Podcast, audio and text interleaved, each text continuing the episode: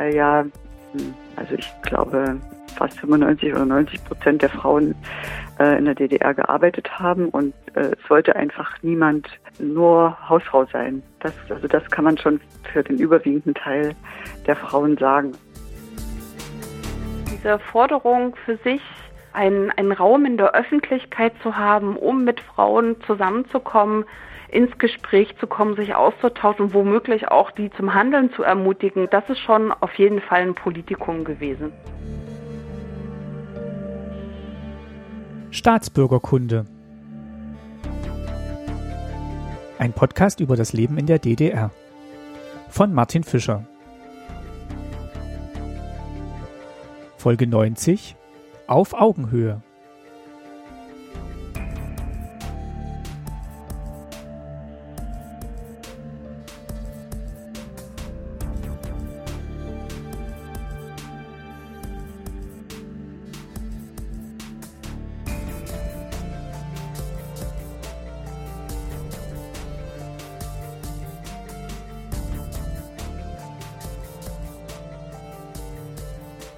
Herzlich willkommen zur neuen Folge. Schön, dass ihr wieder mit dabei seid. Und ich hoffe, euch geht es gut.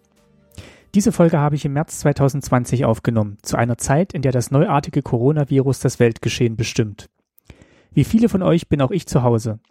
Reisen für den Podcast sind momentan leider nicht möglich, aber ich habe eine Möglichkeit gefunden, meine Gesprächspartnerinnen telefonisch in die Sendung einzuladen.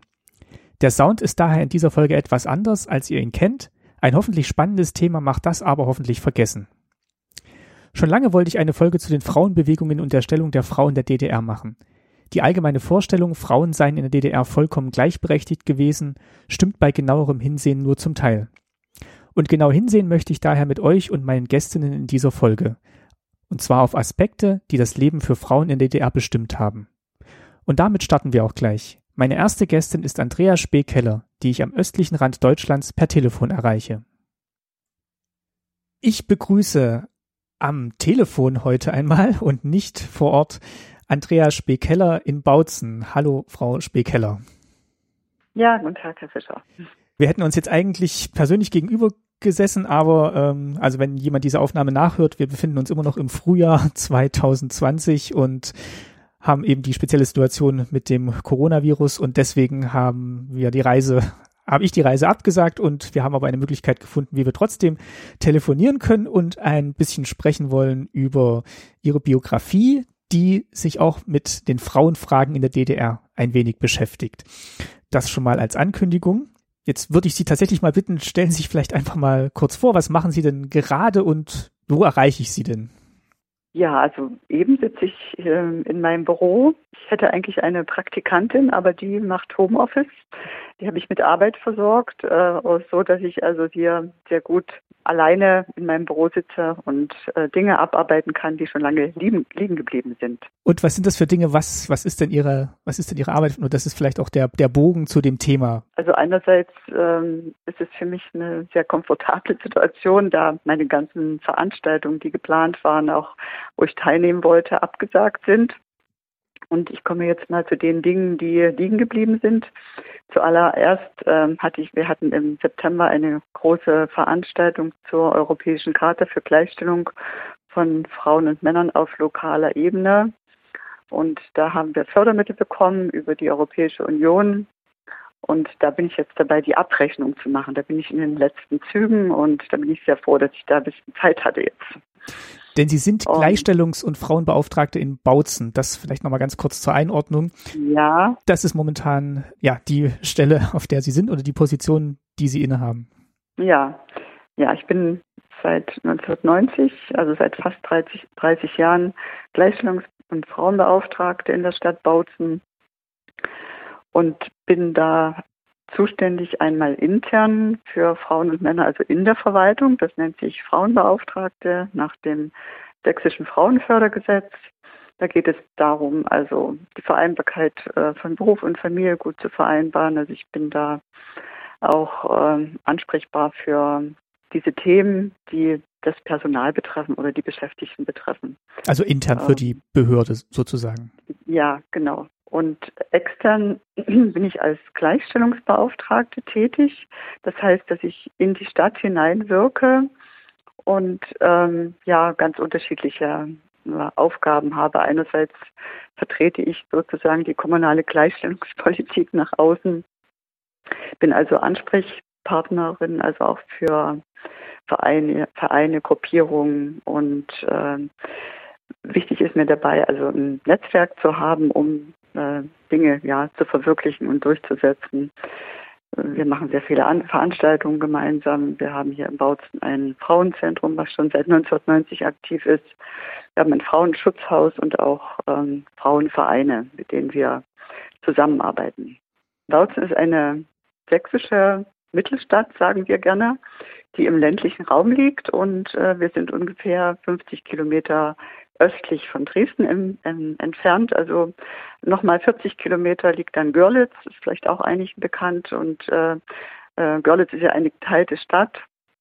Ähm, also Polen ist sozusagen der andere Teil. Skorzelec heißt das.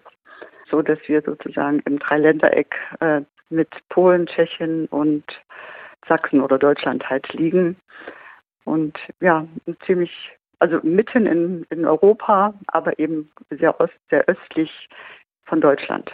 Ich habe es auch gesehen, in Ihrer E-Mail-Signatur sind da noch immer die, ähm, die, die, die Schlussgrüße auch nochmal auf Polnisch drin.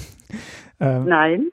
Also das ist nicht Polnisch? Das, nein, das ist nicht Polnisch. Ähm, das ist ähm, Sorbisch. Ah, das ist also Sorbisch, wir, okay. Ja, genau. Also wir hm, sind sozusagen die heimliche Hauptstadt der Sorben. Ähm, und genau, deshalb ist es uns sehr wichtig, dass wir auch äh, versuchen, also die sorbische Sprache, also weil ja die Sorbinnen und Sorben auch hier ihre Heimat haben, ja, das äh, wird also zum Beispiel auch auf den Straßenschildern, die sind immer zweisprachig ausgelegt und ähm, ja, also dass das auch im Stadtbild sichtbar wird, äh, dass wir zwei, also die Sorben und die Deutschen halt zusammenleben.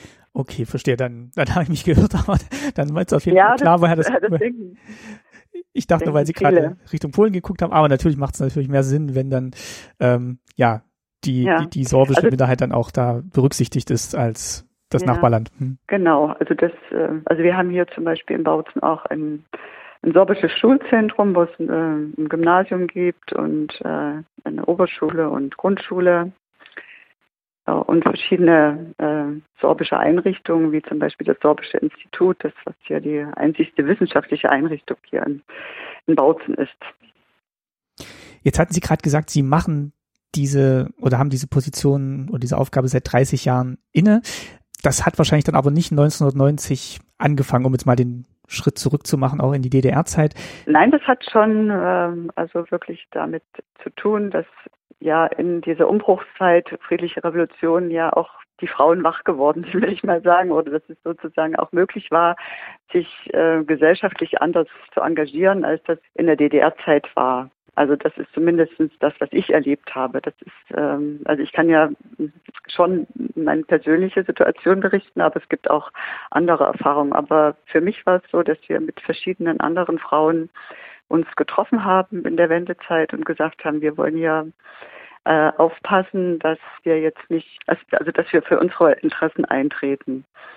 Und äh, im, ja, im März 1990 gab es da ein erstes Treffen im Theater Bautzen. Also das waren äh, Frauen, die im Theater ähm, beschäftigt waren und dort ähm, ja fanden ja auch sehr viele Diskussionen statt, was den, den Umbruch betraf. Also wir als Stadt, ähm, unsere Altstadt war äh, kurz vor dem, vor dem, also vor dem geplanten Abriss äh, und die Häuser waren verfallen, obwohl das eben sehr historische Bausubstanz war. Also wir haben so einen alte mittelalterlichen Stadtkern und ähm, das war geplant, den abzureißen. Und da haben sich viele Bürgerinnen und Bürger auch dagegen aufgelehnt. Zum Beispiel eben auch das Theater mit, also die Schauspieler, die haben dann auch äh, direkt auch Theateraufführungen gebracht, ähm, wo das angesprochen wurde. Es war also eine sehr heiße Zeit. Wie ging es denn den Frauen, ähm, also jetzt speziell am Theater und vielleicht auch generell 1990? In welcher Situation haben die sich denn befunden? Ich, ich habe mich auch so ein bisschen versucht zu informieren und bin immer, immer wieder drauf gestoßen, dass halt gerade die Wende oder die, ähm, ja, ja eben die, die deutsche Einheit für die Frauen nochmal eine besondere Schwierigkeit dargestellt hat, weil sie halt eine völlig neue Stellung in der Gesellschaft ähm, vorgefunden haben als die, die sie davor gekannt haben. Trifft, trifft das zu? Naja, das ist viel differenzierter, würde ich mal sagen, mhm. weil das ähm, es kam natürlich kam es darauf an, wie wie alt, also in welcher Generation äh, die Frauen gelebt haben oder ja welche äh, welche Schulbildung oder welche berufliche Qualifikation sie mitgebracht haben. Von daher kann man das glaube ich nicht ganz so pauschal sagen. Aber äh, klar war uns damals auch, dass sich etwas verändern wird. Also das wussten wir ja, dass die Frauen sozusagen im sogenannten Westen ähm, ja, viele Hausfrauen waren. Ne? Und das fanden wir nicht so gut. Äh, dass, dass da irgendwie sozusagen so ein Rollback kommen sollte und diese Angst war schon da, ähm, weil ja, hm, also ich glaube, fast 95 oder 90 Prozent der Frauen äh, in der DDR gearbeitet haben und äh, es wollte einfach niemand ähm, nur Hausfrau sein. Das, also das kann man schon für den überwiegenden Teil der Frauen sagen. Also ich habe mal ein Interview geführt oder ein Gespräch mit einer Frau geführt, die hat gesagt, das wär, käme für mich gar nicht in Frage, weil dann müsste ich ja, also zu Hause zu bleiben, dann müsste ich ja das Geburtstagsgeschenk äh, für meinen Mann äh, von seinem Geld kaufen. Das war also unvorstellbar. Das fand ich so äh, bezeichnend. Das heißt, diese wirtschaftliche Unabhängigkeit war schon was, was ähm, ein wichtiger Faktor war für Frauen in der DDR. Ja, und das war ja über viele Jahre also Normalität, will ich mal sagen, dass die Frauen auch sagen konnten, ich äh, ich lebe mein Leben und unabhängig, ich kann auch unabhängig von Ehe und Partnerschaft äh, äh, ja mein Leben bestreiten. Äh, obwohl, also gerade, äh, es wurde ja sehr früh geheiratet. Es hing auch damit zusammen, dass äh, die Familien auch eine Wohnung bekamen. Die bekamen einen Kredit, den sie dann auch teilweise nicht zurückzahlen mussten, wenn äh, Kinder kamen. Na, es gab, glaube ich, 5000 Euro, äh, Euro, was sage ich schon, es gab 5000 Mark. DDR-Mark äh, und ähm, wenn man drei Kinder hatte, brauchte man gar nichts zurückzahlen. Genau, da kam dieser Wort, dieses Begriff halt ab, abkindern, den gab es dann ja. so als, als sehr ja, äh, flapsige Be Bezeichnung dafür, dass eben je mehr Kinder man hatte, desto weniger Kredit man zurückzahlen musste. Hm? Also die Fa Familien wurden schon gefördert und äh, dass Frauen arbeiten gehen äh, konnten, hatte ja auch damit zu tun, dass ähm, die Wirtschaft die Arbeitskräfte brauchte. Ne? Also man darf jetzt nicht sagen, dass dem ein feministischer Kampf vorausgegangen ist, dass Frauen also berufstätig waren, ne, wie das vielleicht so in den 68 Jahren bei den, bei den im Westen war. Also das kann man mm, also nicht vergleichen. Es war nicht erstritten, sondern das war halt ähm, Parteilinie, weil die Arbeitskräfte gebraucht wurden. Was natürlich, wo natürlich viele Frauen auch davon profitiert haben, weil gerade in meiner Großmuttergeneration, ne, also und auch teilweise noch in meiner Muttergeneration. Also meine Großmutter war 1901 geboren, meine Mutter 1924. Gab es viele Frauen noch, die keine Berufsausbildung hatten, weil das halt für Frauen und äh, ja für Mädchen nicht vorgesehen war. Dass sie sollten sozusagen Tätigkeiten machen, wo man halt keine Berufsabschluss brauchte. Im Gegensatz Männer hatten fast alle eine Berufsausbildung, auch in, in diesen Jahrgängen. Wie ging es dann der Mutter zum Beispiel zu Beginn der DDR-Zeit? Also war die dann ge gezwungen oder sah sie sich dann in einer Position, wo sie dann eine Arbeit erlernen und aufnehmen musste? Also meine Mutter äh, hat Krankenschwester gelernt, schon äh, also im Krieg.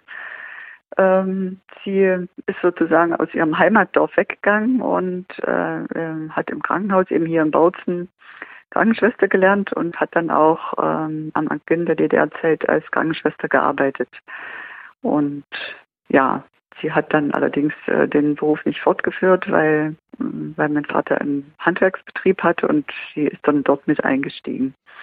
Das hatte aber auch, glaube ich, mit damit zu tun, dass meine Schwester äh, eine Krankheit hatte und sie dort flexibler dann war.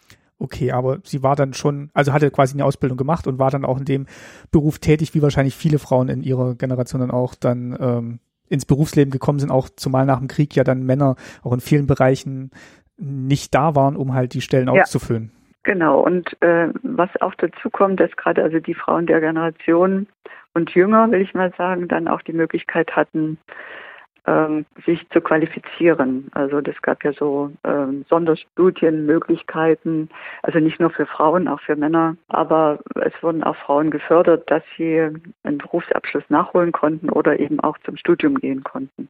Das war ja schon relativ früh auch angelegt in der DDR, dass dann eben diese Möglichkeit A zum Studium, zur Arbeitsaufnahme und auch zur selbstbestimmten Arbeitsaufnahme gegeben war. Im Westen war es dann teilweise noch so, dass der Mann da die Erlaubnis geben musste, dass die Frau arbeiten gehen durfte. Ja. Und das war in der DDR ja schon viel früher oder überhaupt gar nicht der Fall.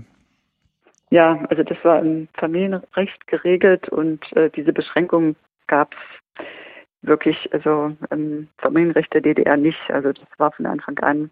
Also da stand ja auch ähm, die Gleichberechtigung in der Verfassung der DDR. Also die gleiches Recht auf Arbeit, äh, Lohngleichheit äh, bei gleicher Arbeit von Frau und Mann und besonderer Schutz für die Frau, für Ehe und Familie. Also das ähm, war schon sehr fortschrittlich. Genau, das war schon, glaube ich, 1950, also war es hier schon festgeschrieben, oder 1949 auch schon DDR-Verfassung, genau, Mann und Frau sind gleichberechtigt. Alle Gesetze und Bestimmungen, die der Gleichberechtigung der Frau entgegenstehen, sind aufgehoben. Und 1950 äh, wurde es dann nochmal verfeinert, Mann und Frau haben bei gleicher Arbeit das Recht auf gleichen Lohn.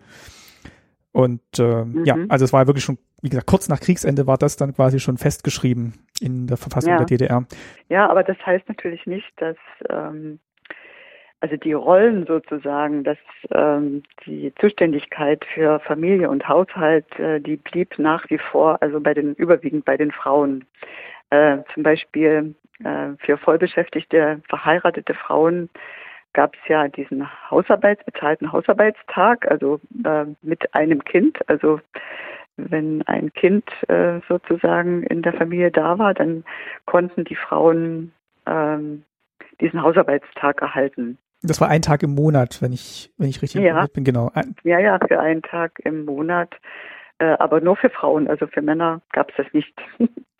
ich habe auch mal so eine Gegenüberstellung hier, hier rausgesucht, ähm, wie ungleich das Verhältnis tatsächlich auch noch war zwischen Frauen und Männern, was jetzt ähm, Haushaltstätigkeiten oder Betreuungstätigkeiten von Kindern anbelangt. Und also so, was mir im Kopf geblieben ist, ist, dass die Frauen quasi noch einen zweiten Vollzeitjob in der Woche hatten, neben ihrer eigentlichen Arbeit, der quasi mit dem Haushalt und der Kinderbetreuung zusammenhing, ähm, also unbezahlt. Äh, ja. der sich dann rein rechnerisch so ergeben hat, während die Männer dann über sehr viel mehr Freizeit verfügen konnten, auch nachdem dann die Fünf-Tage-Woche eingeführt wurde.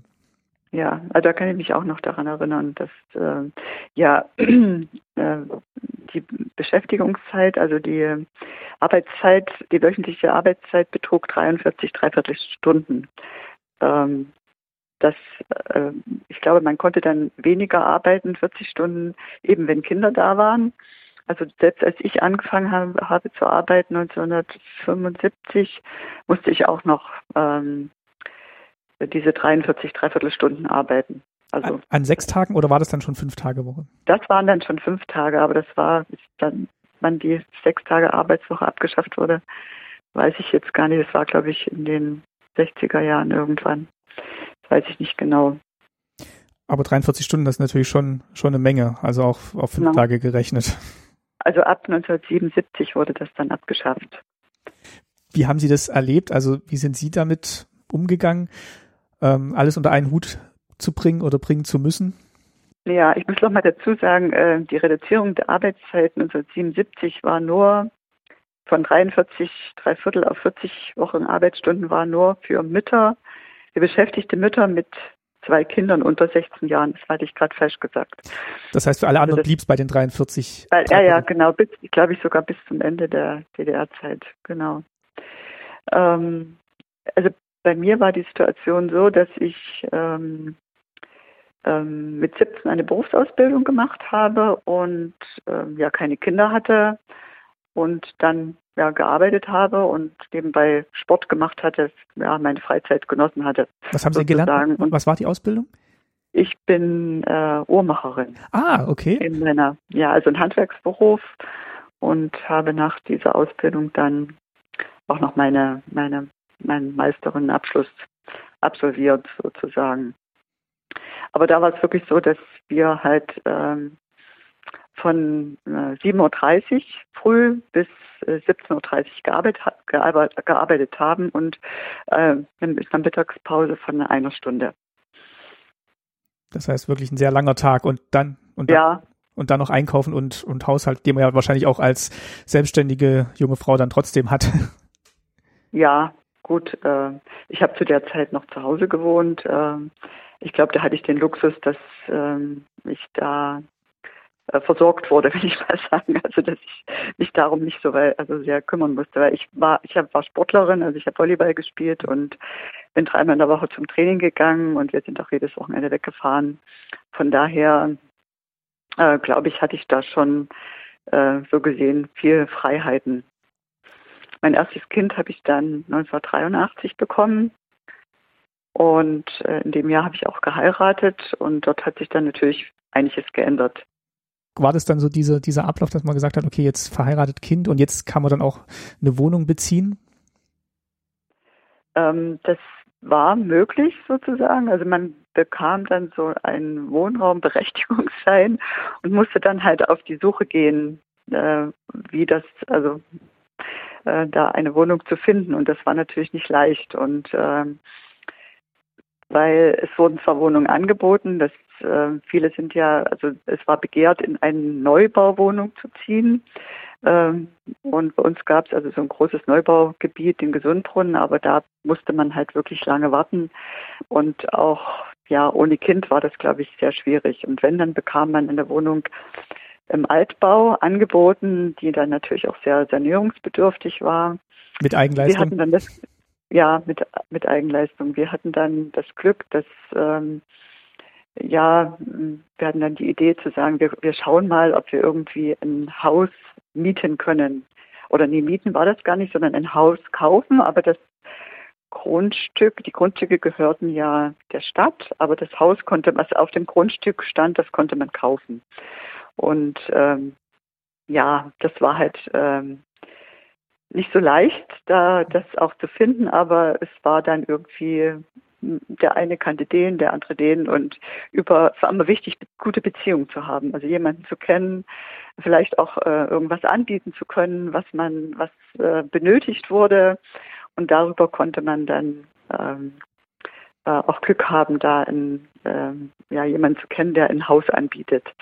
Also weil das, glaube ich, äh, so in der Zeitung wurde das gar nicht annonciert und es gab auch keine äh, Immobilienmakler oder sowas, kann ich mich jedenfalls nicht erinnern. Und äh, mein damaliger Mann hatte, glaube ich, irgendwie einen Onkel, der eine Fleischerei hatte und äh, darüber gab es dann die Möglichkeit, da irgendwie ja, jemanden kennenzulernen, der einen, der, der äh, ja aus dem Haus ausziehen wollte und äh, das wir dann kaufen konnten.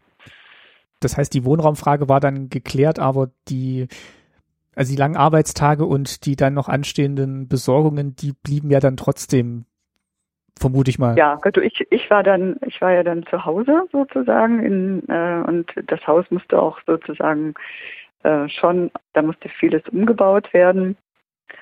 Und ich habe dann versucht, also mit Kind das alles zu organisieren. Es gab auch in dem ersten Jahr kein Geld. Also wir mussten dann von dem Geld meines Mannes leben.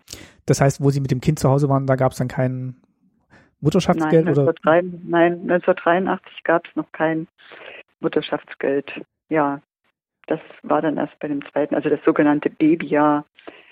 Äh, gab es zwar schon, also man durfte zu Hause bleiben, aber ähm, es gab Geld erst bei, wenn man zwei Kinder, also beim zweiten Kind gab es das Geld erst. So war das. Mhm. Und nach dem ersten Jahr mussten Sie dann wieder zurück in den, in den Beruf? Wir hatten uns dann dagegen entschieden. Also ich hatte einen, ich hatte einen Krippenplatz beantragt und äh, ehrlich gesagt war ich dann aber froh, dass ich keinen bekam, weil ich habe ja in einem privaten Betrieb gearbeitet und ähm, das war also nicht möglich sozusagen. Äh, zuerst bekamen die in Krippenplatz, die in wichtigen Betrieben, also für den Staat wichtigen Betrieben arbeiteten, äh, in der Textilindustrie oder ja, Bautzen gab es eine Schneidemaschinenfabrik sozusagen, die Perfekta oder Waggonbau. Also die Frauen hatten eher Chancen, da in Krippenplatz zu kommen, zu bekommen, aber ähm, ich fand das damals ganz spannend, äh, oder wichtig, ähm, für, den, für die Kinder da zu sein und äh, wollte dann auch äh, drei Jahre zu Hause bleiben. Und das ging dann ähm, einfach oder gab es dann auch noch von staatlicher Seite, hatte ich zum Beispiel auch nochmal gelesen, dass dann auch nochmal Nachfragen kamen und ob man dann nicht doch wieder äh, arbeiten gehen möchte, weil das, ja. das, Land braucht ein Jahr. Ja, aber das ähm, dadurch, dass ich ja einen Krippenplatz beantragt hatte und ich ähm, keinen bekommen habe, äh, war ich da sozusagen äh, also von dieser Seite abgesichert, ja. Und ich denke, wenn ich in einem volkseigenen Betrieb gearbeitet hätte, dann wäre der Druck, hätte, hätte sich erhöht sozusagen. Also viele Frauen haben mir auch berichtet, dass sie, wenn sie Zeit, Teilzeit arbeiten wollten, das war möglich sozusagen, aber es war schwer, es war ein Kampf und es war dann auch so, dass man halt nicht so gute Stellen bekommen hat. Also Teilzeitstellen die sozusagen, wo man ein Stück weit vielleicht auch Karriere machen konnte, das war dann halt nicht möglich, sondern man hat dann so einen sogenannten Schonposten bekommen, würde ich mal sagen. Also das war dann so nicht, dass die halbtags gearbeitet haben, sondern die haben dann schon, sagen man, konnten dann 14 oder 15 Uhr nach Hause gehen und ihre Kinder dann eher aus, dem, aus den Einrichtungen holen. Genau. Wie haben Sie es denn bei anderen ähm, Frauen gesehen oder erlebt, wie das bei denen geklappt hat, alles unter einen Hut zu bringen? Also ähm, was, was ich beobachtet habe, dass ja äh, die jungen Frauen ihre Kinder schon sehr zeitig in der Krippe abgeben mussten. Also es wurde ja spätestens um sieben angefangen mit der Arbeit. Und äh, das fand ich äh, damals für mich also nicht so richtig vorstellbar, dass ich mein Kind schon halb mit meinem Kind halb sieben vor der Krippe stehe und ähm, das da äh, hinbringe. Und das war halt äh, also viele Frauen, junge Frauen haben ihre Kinder schon sehr zeitig in die Einrichtung gebracht und es gab keine andere Möglichkeit. Es hatten ja, haben ja viele Frauen auch in medizinischen Berufen gearbeitet oder auch als Lehrerin oder im kulturellen Bereich.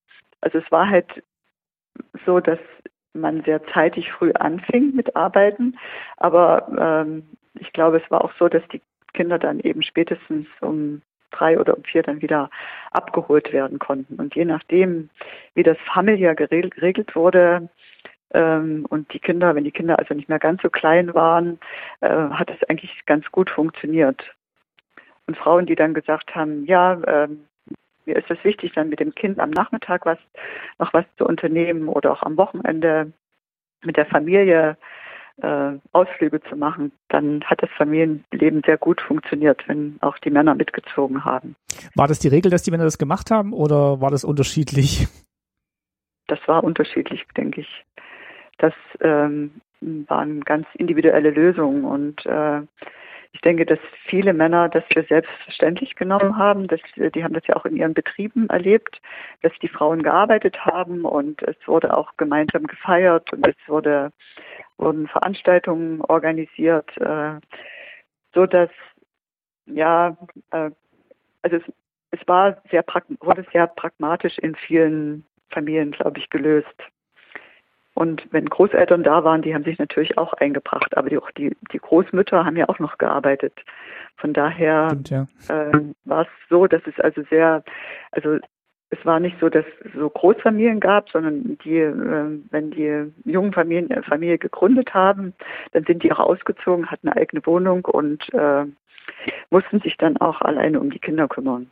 Aber ich weiß auch noch, meine, meine Oma hat auch noch, ja, also kann ich mich zumindest noch erinnern als Kind, dass meine Oma dann auch noch äh, als Verkäuferin gearbeitet hat. Also da waren dann wirklich alle Frauengenerationen ähm, noch, noch auf Arbeit. Ja, und das war natürlich auch häufig gut, weil die, also gerade wenn jemand als Verkäuferin gearbeitet hat, war das natürlich perfekt für eine Familie, weil die konnten sich sozusagen, konnten dann wieder was organisieren, hm. was die Familien brauchen. Also ich weiß noch, dass es ganz schwer war, Baumwollwindeln zu bekommen. Die wurden sozusagen ja auf Ration verteilt. Und äh, man musste dann schon am Beginn der Schwangerschaft anfangen, äh, sozusagen immer wieder äh, Windeln zu kaufen, wenn es mal welche gab, weil man bekam nur zwei Stück oder ich weiß nicht, wie viele in einer Packung drin waren, äh, damit man dann, äh, wenn das Kind geboren wurde, also ausreichend Windeln hatte. Und die, also bis zu meinem dritten Kind äh, habe ich sozusagen jeden Tag mh, hm, Windeln gewaschen. Also das ist so eine Sache, die man sich heutzutage gar nicht mehr vorstellen kann. Da es ja diese Wegwerfwindeln gibt, Es gibt aber jetzt wieder junge Familien und junge Frauen, die sagen, also wir gehen wieder zurück zu den Baumwollwindeln, weil das gesünder ist und umweltschonender, was auch ganz spannend ist. Gibt es auch ganz äh, interessante Dienstleister, die jetzt quasi auch so Hol- und Bringdienste anbieten für Windeln und äh, also ich glaube, ja. auch so Baumwollwindeln, die gewaschen werden. Auch meine Mutter hat, hat auch noch Erinnerung dran, dass sie gesagt hat, also es waren die Windeln waren immer entweder in Benutzung oder hingen auf der Leine oder nass. Also es war ja. War immer. Also ich habe dann, ich habe dann, also das ist ja sehr witzig. Ich habe dann, äh, also ich hatte ein, also das Glück, eine automatische Waschmaschine zu haben. Das mhm. war also auch nicht normal. Da, ich glaube, da haben wir sogar irgendwie das Geld, was wir damals bekommen haben, also dieses äh, diese 5000 Euro haben wir dazu genommen, um diese Waschmaschine zu kaufen. Und dann wurde das, ähm, das Wasser aus der Waschmaschine, das wurde aufgefangen sozusagen, also das ähm, Waschwasser sozusagen. Und dann wurden die Windeln darin ausgespült. Also wir haben sehr bewusst, also was ja sozusagen ist ja so, viele hm, Familien gehen ja jetzt wieder auch so zurück, ne? also mit dieser äh, Umweltschonung, dass man versucht, äh, darauf aufzupassen, dass wir eben äh, die Ressourcen nicht so verbrauchen. Und da, also mir fällt das sehr leicht, weil ich das alles noch kenne aus der DDR. Und weil Sie gerade gesagt haben, also Sie hatten dann eine Waschmaschine, das war ja auch nicht von Anfang an so. Also ich glaube, ich würde euch vermuten mal, ihre, ihre Mutter hatte wahrscheinlich noch nicht so viele elektronische Geräte im Haushalt, so Kühlschrank, ja. ähm, Spülma äh, Waschmaschine, äh, Spülmaschine ja gar nicht.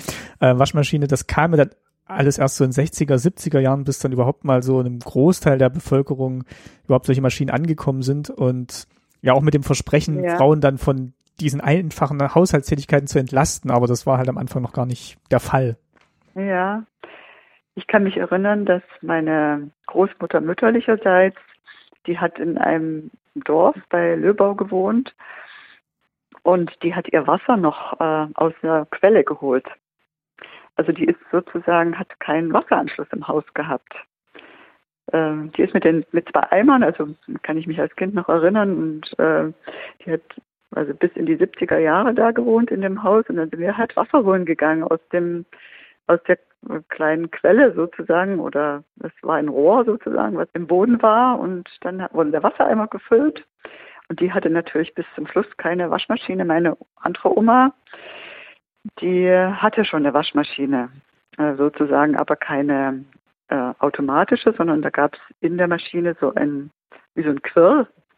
Und die musste man dann von Hand. Und, ja, dann wurde das da reingelegt und dann äh, bewegte sich da das, da drin. Und irgendwann musste das dann trotzdem rausgeholt werden. Und bei meiner Mutter, wir hatten ein Waschhaus mit einem Kessel. Also mit meiner Mutter habe ich die ersten Jahre noch äh, zusammen in dem Waschhaus einmal im Monat, glaube ich, haben wir da Wäsche gewaschen. Und der Kessel wurde eingeheizt und, und dann wurde die Wäsche richtig gekocht, die Bettwäsche und die Unterwäsche und ja. Also nicht wie heute, dass man dann einfach zwischendurch mal so eine Wäsche anmacht, während man noch andere Tätigkeiten macht. Und das war dann wirklich, ich stelle es mir gerade ja. vor, das war dann ein Tag, wo man dann wirklich die Wäsche gemacht hat. Dann waren äh, ja. War wieder mal ein Arbeitstag und am Schluss sinkt man dann erschöpft äh, auf dem Sessel zusammen. Ja, ich denke, was es für die Frauen schon äh, sehr anstrengend war.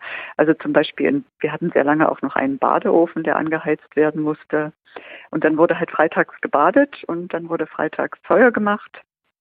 Und äh, ja, Zentralheizung gab es ja sowieso nicht, sondern äh, in den Häusern äh, waren überwiegend Öfen die jeden Früh im Winter geheizt werden mussten. Hm. Einer in der Familie musste dann zeitig aufstehen und äh, die Briketts anheizen, wenn es durchgebrannt war, konnte man dazuschrauben. Und bei Glück, also wenn man, wenn das alles richtig klappte, hatte man dann, wenn man abends nach Hause kam, also immer noch eine warme Stube. Und wenn es besonders kalt war, musste man zwischendurch nochmal einheizen. Ich glaube, das hatten wir auch noch im Bad, dass wir dann so einen Boiler hatten, der dann befeuert werden musste. Ja. Und wir hatten so einen, ähm, aber wir hatten schon, glaube ich, so einen Nachtspeicherofen äh, im Wohnzimmer. Ah, mh, so ein Kachelofen, ja. genau. Mhm. Aber wir haben auch noch regelmäßig Kohlebriketts geliefert bekommen, die dann staubend in den Keller gebracht werden mussten. Ja, und das waren eben so Arbeiten, die die Frauen ja äh, nebenbei leisten mussten oder die Frauen und die Männer in den Familien, wo das gut geklappt hat und wo die, äh, wo es auch Unterstützung gab, ne? Weil die Männer, die äh, meiner Muttergeneration da war es schon so, also dass, ähm, dass, das, dass die Rollen sozusagen da noch klarer verteilt waren. Also bei meinem Vater war es so, dass er eben Auto gefahren ist. Ne? Und meine Mutter hat sehr spät dann die Fahrerlaubnis äh, noch nachgemacht, aber die ist eigentlich nie richtig gefahren, weil er konnte das dann doch nicht so richtig zulassen, dass sie dann das Auto fährt, das Familienauto. Und ja, also so waren halt äh, die, die Rollen noch ziemlich klar verteilt. Und für ihn war es eben auch selbstverständlich, dass er also äh, seinen Sport gemacht hat und auch sich sonst äh, mit, äh, also getroffen hat zum Skatspielen. Äh, obwohl es stimmt, meine Mutter hat eigentlich auch äh, Sport gemacht und ähm, ist auch im Chor gewesen. Also so war es nicht, überlege ich mir gerade, ja. Aber die Haushaltsverteilung war wahrscheinlich schon noch ähm, mehr bei ihrer Mutter? Ja. War, war, das da? Das hat sich wahrscheinlich dann erst in den späteren Generationen so ein bisschen ange, angeglichen da ich ja zu Hause war die ersten Jahre, als die Kinder klein waren, ähm, war das bei mir sozusagen ja auch noch so, dass das sehr ein sehr traditionelles ähm, ähm, eine Rollenverteilung war, dass ich sozusagen Essen gekocht habe und ähm, ja auch für die Kindererziehung überwiegend zuständig war. Aber ich habe dann eben bei dem dritten Kind ähm, war ja sozusagen die Wende und ähm, dann gab es ja anderthalb Jahre Elternzeit und die hat sozusagen, dieses letzte halbe Jahr hat dann äh, mein damaliger Mann äh, übernommen, sozusagen. Also da ähm, mit, mit der Aufnahme meiner Tätigkeit als Gleichstellungsbeauftragte hat sich dann das sozusagen umgekehrt. Was war denn der Auslöser, in diese Stelle zu kommen? Also war, war, das, ein, war das ein Zufall oder hatten Sie sich dann auch schon zu DDR-Zeiten ähm, vielleicht auch ohne jetzt offiziellen Auftrag angeschaut, wie sieht's denn aus überhaupt mit der Geschlechtergerechtigkeit ja. in unserer Gesellschaft? Ja. Also ähm, das war so, dass ich äh, durch, also ich war kirchlich gebunden und war auch äh, in der jungen Gemeinde aktiv. Also wir haben uns dort getroffen und ähm, dort, also als mein, als äh, unser erstes Kind kam, ähm, bin ich dann in einen Mütterkreis gegangen, wo wir sozusagen über ähm, Themen, die Familie und Gesellschaft betrafen, also uns ausgetauscht haben. Und das war für mich so sehr wichtig, also mit anderen Frauen ins Gespräch zu kommen, auch uns auszutauschen. Ähm, was noch dazu kam, war, dass es ähm, von der katholischen Kirche äh, in der Nähe von Bautzen einen ehemaligen Lehrer gab, der sich so über psychologische Themen äh, Weiterbildung angeboten hat, äh, was es alles so in der DDR eigentlich nicht gab. Und der war irgendwie ausgebildet auch von also Psychologen aus dem Westen und hat es dann weitergegeben. Das fand ich sehr interessant und sehr spannend und ähm, da bin ich regelmäßig monatlich zu solchen Weiterbildungen gefahren. Und dann 1900 90 gab es im August, nee, im Juli war das, den Kirchentag, den evangelischen Kirchentag in Leipzig und da hat dann ein Jahr davor so eine Weiterbildung angefangen. Man wurde, wir wurden dann ausgebildet als so eine Art Kursleitung für äh, diesen Kirchentag, dass wir uns halt mit anderen, die sich in dem Kirchentag treffen, dann so eine Gruppe leiten können und wo sich auch wieder darüber ausgetauscht wird. Und das fand ich sehr spannend, habe mich da auch eingebracht und dadurch ähm, habe ich mich erstmals angefangen, mit gesellschaftspolitischen Themen in Fragestellen auseinanderzusetzen. Mhm. Was in der DDR sozusagen, das war ja alles sehr gleichgeschaltet. Es gab, war klar, welche Meinung man zu vertreten hatte. Also gerade dieser Staatsbürgerkundeunterricht, ne? Da waren ja die vorgefertigten Antworten da es war, wir wurden nicht dazu angeregt, also zu diskutieren ne, und äh, unsere Meinung zu sagen, sondern mm, wir haben eher gelernt, das auswendig zu lernen und dann wiederzugeben. Und das, was wir in der Schule gesagt haben, stimmte dann eben nicht überein mit dem, was zu Hause gesprochen wurde. Und Sie haben auch nicht oder man hat auch nicht hinterfragt quasi, warum Frauen so wenig in Leitungspositionen kommen oder ähm, das, in, in der Regierung ja. saßen. Also das war war, war das, ja. das war ja sichtbar, aber man hat es jetzt nicht hinter, hinterfragt in dem Sinn, vermute ich mal. Also, ähm, also genau, gerade diese ähm, gesamtgesellschaftlichen also Themen, also vielleicht gab es ja, es gab, es gab sicherlich in Berlin und äh, in den größeren Städten gab es ja auch ähm, Frauengruppen schon in den 80er Jahren, die sich ganz intensiv damit auseinandergesetzt haben. Das waren ja auch meistens Frauen, die äh, irgendwie studiert hatten, an der Uni waren und äh, in der Friedensbewegung dann über die kirchlichen Frauengruppen aktiv wurden. Das, das gab es schon, aber nicht in unserer ländlichen Region hier. Also ich, ich kann jetzt nicht sagen, dass ich da jemanden kenne. Es gab sozusagen äh, Kontakte äh, in, äh, über die Kirche in, äh, zu westlichen Gruppen und da gab es auch zum Beispiel ja, unsere junge Gemeinde oder Kirchgemeinde hatte auch Kontakte nach dem Westen. Da kenne ich eine Frau, die sich da schon zu Umweltfragen getroffen hat mit, mit denen, äh, mit dieser äh, Gruppe von Jugendlichen sozusagen. Äh, aber ich war zum Beispiel da nicht dabei, weil ich ja kleine Kinder hatte und ähm, ähm, ja auch damit beschäftigt war. Aber wir hatten einen ökumenischen Arbeitskreis, wo also katholische, protestantische und Brüdergemeinde, also ganz verschiedene Glaubensrichtungen äh, gemeinsam sich getroffen haben oder mit einer Kirche oder mit mit auch wieder einem ökumenischen Arbeitskreis aus, äh, aus Niederlanden. Zeist hieß der oder heißt dieser Ort. Und äh, wir hatten uns, ähm, ich weiß gar nicht ab wann, aber in den späten 80er Jahren jährlich immer zur Himmelfahrt getroffen und äh, das war auch nochmal sehr wichtig äh, für meine, also dass ich sensibel wurde für diese Themen. Ne? Ähm, wir haben uns dann hm, ja bestimmte Thematiken vorgenommen, eben gesellschaftspolitisch oder Umweltfragen und haben dann darüber diskutiert und äh, immer natürlich auch in diesem kirchlichen Kontext.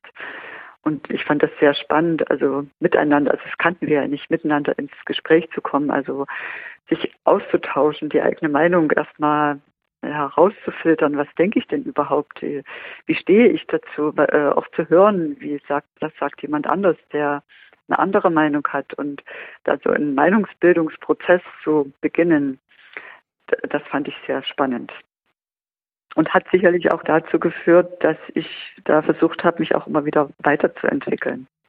Bestimmt eine sehr dynamische Zeit gewesen, wenn ich, wenn ich das so höre. Also, dass, dass man dann überhaupt erstmal entdeckt, oh, da, da gibt es jemanden, der hat äh, die gleichen Themen, hat vielleicht ein bisschen andere Meinung, aber jetzt ist es eigentlich spannend, auch mal rauszufinden, was wollen wir denn, was wollen wir denn erreichen oder was, worüber sprechen wir denn und was sind denn unsere Ziele? Also das, das klingt jetzt gerade sehr, sehr dynamisch.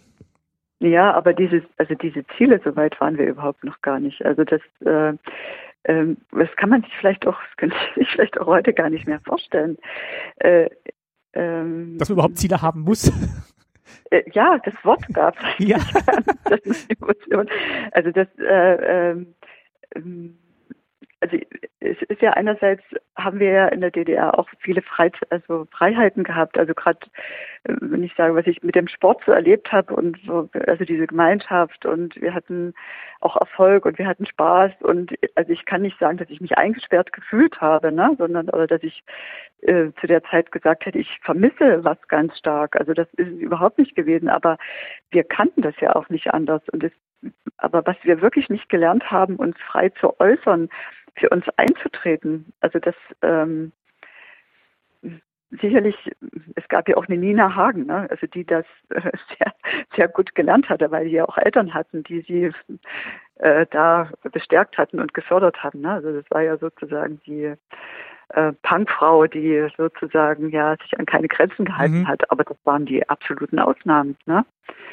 Und ähm, je nachdem, wie auch die Eltern, ähm, also was die vorge vorgelebt haben. Da, also das hat, spielt ja auch eine große Rolle. Und wenn jemand aus dem kirchlichen Kontext kam und die Eltern sozusagen äh, vielleicht in, in, eine sichere Arbeitsstelle im kirchlichen Kontext hatten, äh, die konnten ihre Kinder freier erziehen. Aber das führte eben auch dazu, dass die Kinder kein Abitur machen durften oder eben nicht studieren durften äh, weil die dann gesagt haben, nee, ich mache eben keine Jugendweihe, weil ich äh, will das also ich will das nicht, sondern ich mache Konfirmation und das führte dann dazu, dass sie einfach ihren Studienplatz nicht bekommen haben, obwohl sie eben einen Durchschnitt von 1,1 oder 1,0 hatten. Also ich kenne da ein Beispiel von einer befreundeten Pfarrerin, die äh, dann Pfarrerin geworden ist, aber eigentlich Medizin studieren wollte. Und ja, so war das immer ein, ein Abwägen. Ne? Also ich hatte mich dann entschieden, ich äh, mache die Jugendweihe mit, weil ich fand das auch cool, mit meinen anderen, mit meinen Schulkameradinnen und Freundinnen und Freunden äh, zusammen die Jugendweihe zu machen. Und ein Jahr später habe ich dann Konfirmation gemacht, weil mir das auch wichtig war. Weil die Kirche eben gesagt hat, die wollen das eben nicht, dass das beides in einem Jahr stattfindet. Aber das war dann immer eher ein Abwägen in einem persönlichen Kreis oder einem kleinen familiären Kreis, als jetzt da eine öffentliche Diskussion drüber zu beginnen. Ja, also öffentlich diskutieren habe ich wirklich ähm, angefangen zu lernen. Also klar haben wir mit Freunden viel diskutiert und gesprochen und äh, aber wir haben auch ja äh, versucht, da äh, Zusammenhänge äh, herzustellen und ähm, also ein Erlebnis hatte ich auch noch, was mich sehr geprägt hat, in der jungen Gemeinde so ähm, immer eine Rolle gespielt hat. Äh, da gab es ja das auch schon. Die, also damals war ja diese Aufrüstung so ein Problem, ne? Also in den Anfang 80er mhm, Jahre, also ja. Ende 70er Jahre. Und das hat uns schon auch äh, nachdenklich gemacht und äh, es, dieses Wettrüsten und ähm, da gab es, also da entstand ja auch die Friedensbewegung und es gab diese, haben Sie vielleicht schon gehört, ähm, äh, Schwerter zu Flugscharen, diese ja. Initiative. Es gab ja viele junge Menschen, die dann auch gesagt haben, wir wollen, also Männer, die gesagt haben, wir wollen nicht zur Armee gehen, wir verweigern und gehen dann zu den sogenannten Bausoldaten. Und ja, dann fing das so langsam an, in den 80er Jahren dann so, äh, also die Opposition sozusagen wurde dann immer aufmüpfiger, will ich mal sagen. Und ich hatte mir dann, weil es gab irgendwie über die Kirche so ein Lesezeichen, wo es äh, wo dieses Schwerte zu Flugscharen drauf stand. Und das konnte man sich ausschneiden und das habe ich mir dann auf meinen Parker genäht und bin dann somit durch Bautzen spaziert ja, das war schon sozusagen, also äh, wie soll ich mal sagen, also die Parteiführung oder die SED-Leitung, die, also die haben ihnen das dann ins Gesicht gesagt, dass man ein Staatsfeind ist, wenn man das getragen hat. Äh, und das habe ich daran erlebt, dass ich mitten auf der Straße von einem älteren Herrn angeschrien wurde, ich sollte das, also der wollte mir das fast abreißen, oh je, äh, was ich mir wage, sozusagen mit diesem Zeichen rumzulaufen. Und äh, ja, also das war mir auch nicht egal. Ne? Also wir hatten damals noch Respekt, wenn, wenn ein älterer Mensch äh, uns angesprochen hat. Das glaube ich, ja. Ja, also weil wir, weil wir einfach so erzogen waren, auch zu sagen, also wenn ein älterer Mensch uns anspricht, dann sagen wir nicht, das ist uns egal, höre ich gar nicht hin. Ne? Ja, und äh, das war, also das äh, ist für mich heute noch so prägend, ne? Also dieses äh, ich weiß gar nicht, was ich dann gemacht habe, ob ich das weitergetragen habe, aber wir haben dann natürlich darüber diskutiert, äh, wie gehen wir jetzt damit um, also, setzen wir uns dem aus. Also es war ja auch immer so, wir wussten ja, dass hier in Bautzen äh, die, das gab diese Haftanstalt 2, also der sogenannte Stasi-Knast, was ja heute eine Gedenkstätte ist. Mm, stimmt. Also wir, wir wussten, dass es diese Gefängnisse gab und ähm, äh, ich bin jeden Tag daran vorbeigelaufen und ähm, ja, also das wird, ja, es wird mir gerade selber nochmal so klar, dass es wirklich also wahrscheinlich auch damit zusammenhängt, die, mit dieser Erfahrung da in der DDR-Zeit ähm, mit dieser ökumenischen, mit diesem ökumenischen Arbeitskreis da. Ja. Dass man da so ein anderes auch miteinander nochmal erlebt hat und dass man überhaupt ja mal Gedanken austauschen kann. Genau, das ähm, war nochmal äh, wirklich wahrscheinlich eine besondere Erfahrung. Ähm, also Menschen zu erleben. Also man, wir brauchen ja auch immer Vorbilder und äh, da Menschen zu erleben, die sozusagen ja schon in einer freiheitlich-demokratischen Gesellschaft aufgewachsen sind, die das gelernt hatten, also auch äh, äh, unterschiedliche Meinungen zu formulieren und über sich zu sprechen. Ja, und auch auszuhalten, wenn jemand eine andere Meinung hat. Also das waren äh, das waren so wahrscheinlich Erfahrungen, die wir in der DDR nicht hatten. Und das, ich glaube, auch hier im Osten ist das für uns immer also für viele immer heute noch schwer. Also weil ich verstehe auch immer nicht so richtig, ne, warum ähm, ist es hier manchmal so schwierig im Osten? Warum ähm, äh, gibt es so wenig Vertrauen auch in die Demokratie? Und ich denke, dass das auch damit irgendwie zusammenhängt, dass versucht wird, dass der Staat zur Verantwortung gezogen werden soll, obwohl der jetzt äh, für viele Dinge ja gar keine Verantwortung trägt, will ich mal sagen, sondern dass man da auch selber versuchen muss, ähm, sich einzubringen und sich zu engagieren und dass das äh, einfach nicht erlernt wurde in der DDR und deshalb mh, diese vielen Irritationen entstehen. Und dass das immer noch nach 30 Jahren so ist, wobei dann eben vor 30 Jahren auch so, so, ein, so eine große gesellschaftliche Gruppe eigentlich auch die Wende überhaupt erst herbeigeführt hat, eben auf so einem Weg, ähm, ist dann doch erstaunlich, ne, dass dann trotzdem so. Aber das bezweifle ich eben, dass es eine große Gruppe war. Dass also das wirklich das, nur die Sichtbaren das, waren, die man gesehen hat? Das, äh, das, äh, also ich denke nicht, dass es eine große Gruppe war, sondern äh, es waren wenige, die den Mut hatten, dann sozusagen noch in der schwierigen Zeit äh, auf die Straße zu gehen. Mhm. Und ähm, dann, ähm, also der Rest ist sozusagen dann auf die Straße gegangen, wo es hieß, äh, wir sind ein Volk. Und äh, die, die gesagt haben, wir sind das Volk, das waren nicht, war nicht der überwiegende Teil.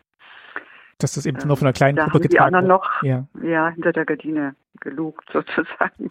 Was ja auch verständlich war, ne? weil wir wussten ja auch nicht, also in welche Richtung das geht. Ne?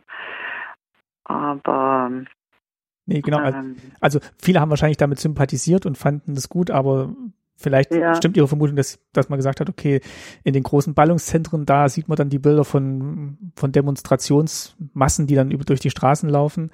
Und ähm, vielleicht ist aber auch in vielen, in so kleinen Gruppen tatsächlich drüber diskutiert worden, also im, im Haus, häuslichen Kreis oder im Familienkreis, ähm, was man halt nicht gesehen hat. Ja, das, äh, das, das denke ich schon, aber es gab natürlich auch viele, die, für die das gar nicht vorstellbar war, weil die hatten sich auch ähm, sehr gut eingerichtet in der DDR und es war klar, wie die, wie es weitergeht. Äh, es gab äh, so eine klare Struktur für das eigene Leben und äh, das passte ja plötzlich alles nicht mehr. Und also ich kenne auch einige Leute, die damals gesagt haben, na ja, das wird sich sowieso nicht ändern oder ja, also die immer schon so pessimistisch waren, aber weil die natürlich auch von, also, also hier im Osten sozusagen, äh, also haben wir ja über Generationen hinweg nur äh, Diktatur und äh, ja, Unfreiheit erlebt, will ich mal sagen. Und diese paar Jahre ähm, Weimarer Republik, da, da, also ich denke, vielleicht gab es da in Berlin also so einen Aufbruch, aber doch nicht hier äh, in der Oberlausitz. Kann, ich mir jetzt nicht vorstellen. So und ähm, zumal ja wir auch sehr viele Umbrüche hier erlebt haben. Also äh, gerade ähm, nach dem Krieg sind hier ganz viele Menschen weggegangen, die also die Gesellschaft mitgestaltet hätten, sozusagen, äh, dann, äh, also die sozusagen im Westen abgehauen sind vor 61, ne? Dann gab es eine große Ausreisewelle. Da sind auch wieder die guten Leute weggegangen. Also es sind nicht die hier in, in der Region geblieben, die was äh, verändern wollten, sondern sind die gegangen, die eben was verändern wollten und äh, die gesagt haben, das mache ich nicht mehr mit. Die die und, Möglichkeiten und den Willen hatten, was zu verändern, ja, die sind genau. dann gegangen. Ja, die sind dann gegangen und oder haben die Ausreise beantragt oder haben das auf sich genommen. Das waren ja auch Menschen, die ein Risiko eingegangen sind. Ne? Und dann sind ja ganz viele, also ähm, äh, also die viele junge Menschen, also besonders junge Frauen, die ab 1990, die da äh, sozusagen eine Lehrstelle gesucht haben, die sind, äh, eine ganze Generation von jungen Frauen ist hier weggegangen ja? und auch natürlich junge Männer. Und äh, die jetzt vielleicht sagen, ich würde gern wiederkommen, ne, aber ähm, die verdienen im Westen teilweise über 1000 Euro mehr. Warum sollen die und haben sich auch etabliert, warum sollen die jetzt wieder zurückkommen, weil es ja weil hier immer noch weniger verdient wird, viel weniger verdient wird als im Westen. Deshalb ist der Unterschied, der Einkommensunterschied äh, zwischen Männern und Frauen auch im Osten nicht so hoch wie im Westen. Ne? Das liegt einfach daran, dass es hier viele Behörden gibt oder dass Frauen auch in äh, Berufen arbeiten, die ja, dem öffentlichen Dienst zugeordnet werden und aber sozusagen die Industrie hier fehlt, dass die Männer eben sehr, sehr gut verdienen, wie das im Westen ist. Ja, dass dann, ja, dass auf einem niedrigen Niveau quasi alle ungefähr das gleiche verdienen, aber das Niveau ja. halt insgesamt sehr viel niedriger ist, wie gesagt, als, ja. als im Westen. Mhm, genau. Ähm, ist denn dann aus dieser Diskussionsbegeisterung oder Gruppe, ist dann daraus dann auch so der, der Wunsch bei Ihnen entstanden, da weiterzuarbeiten und dann auch, als sich die Möglichkeit bot, ähm, Gleichstellungsbeauftragte zu werden, dass Sie dann da gesagt haben, das würde ich gern machen? Ja, genau, da müssen wir ja jetzt nochmal den, den Kreis schließen. Also es ist so, dass wir da diese Frauen, also dieses, äh, diese Frauengruppe gegründet haben, Fraueninitiative nannte sie, die sich damals, die sich erstmals im März 1990 getroffen hat. Und wir haben daraus dann einen Verein, also einen Verein gegründet, einen der ersten Vereine in Bautzen, die Fraueninitiative Bautzen. Und wir haben derzeitig dann gesagt, wir brauchen Räume, wo wir uns treffen können. Und dann wurde uns vom damaligen Rat des Kreises eine Wohnung angeboten, äh, in der sich früher die Staatssicherheit getroffen hat. Das war sehr spannend. Äh, das war so in, das waren Räume, da konnte man äh, die zentralen Plätze der Stadt ganz gut einsetzen. Und das war natürlich für die Staatssicherheit sehr praktisch, dass da sie sozusagen dort sitzen konnten und das Treiben in der Stadt beobachten konnten. Ja, und diese Räume haben wir dann bekommen in der Reichenstraße 29. Da war das Frauenzentrum dann, das sogenannte Frauenzentrum in Bautzen, sehr viele Jahre ansässig. Jetzt ist das in einer, also umgezogen in einer anderen Straße. Aber seitdem gibt es halt äh, diese Anlaufstelle für Frauen und Familien und äh, gibt es also bis heute, worauf wir eigentlich sehr stolz sind. Und damals hat unsere Fraueninitiative äh, in den, zu den ersten Kommunalwahlen dann Briefe geschrieben an die einzelnen Parteien, die sich äh, haben aufstellen lassen, dass nach der Wahl eine Gleichstellungsbeauftragte installiert werden soll in der Kommune sozusagen. Und ähm, da haben wir sozusagen das Versprechen bekommen, dass das dann äh, geschehen soll. Und dann gab es eine Ausschreibung. Und dann haben wir, da wir uns ja regelmäßig getroffen haben, dann gesagt, so wer macht denn das jetzt eigentlich? Und äh, irgendwie haben wir uns dann alle ratlos angeguckt und gesagt, äh, ja, wie geht denn jetzt hier weiter? Also ich hatte ja vor, ich hatte noch ein Kind, was noch äh, ich glaube, die war damals neun Monate, ja. Ähm, und ich wollte eigentlich noch zu Hause bleiben, hatte ich mir überlegt. Und ja, irgendwie hatte jede etwas anderes äh, im Plan. Und ich habe mich dann, also mit Unterstützung der anderen, äh, habe ich mich dann beworben und habe dann diese Stelle als Gleichstellungsbeauftragte bei der Stadt Bautzen bekommen. Und seitdem äh, bin ich halt für diese Arbeit zuständig, worüber ich sehr froh bin, weil das eine tolle Arbeit ist, ähm, sich um die unterschiedlichen Belange der Frauen und Männer zu kümmern. Und ähm, wir haben damals also recht schnell auch ähm, ein Frauenschutzhaus gegründet oder eröffnet äh, über eine Initiative, was es auch heute noch gibt, äh, wo ich sehr froh bin, dass wir da eine Anlaufstelle haben, dass Frauen hm, in so einer Situation geholfen werden kann. Und ähm, ja, es gibt ähm, ja viele Veranstaltungen, die das Thema immer aufgreifen. Wir hatten jetzt erst eine im Herbst im vergangenen Jahres eine große internationale Konferenz, äh, sagte ich vorhin schon, gemeinsam mit der, unserer Partnerstadt äh, Jablonetz nicht nie so und äh, da haben wir darüber, darüber diskutiert, äh, wie die Gleichstellung in der Europäischen Union aussieht, also speziell auch auf lokaler Ebene. Was würden Sie denn sagen, was war denn eine der größten Herausforderungen jetzt gerade zu so 1990, 91 gleich zu Beginn Ihrer Tätigkeit? Äh, die größte Herausforderung war eigentlich die große Entlassungswelle von Frauen, also die ähm, ja für die das ja selbstverständlich war, arbeiten zu gehen, ne? also ihren Beruf zu haben. Also die, viele haben in der Textilindustrie gearbeitet, in den, also auch in der Verwaltung, in den großen Betrieben. Und die Frauen mussten ja zuerst gehen. Und ähm, vielleicht haben sie dann noch eine Weile Kurzarbeitergeld bekommen, aber irgendwann war es so, dass sie sich auch ähm, ähm, ja, arbeitslos melden mussten. Und das war wirklich sehr, sehr schwer für die Frauen.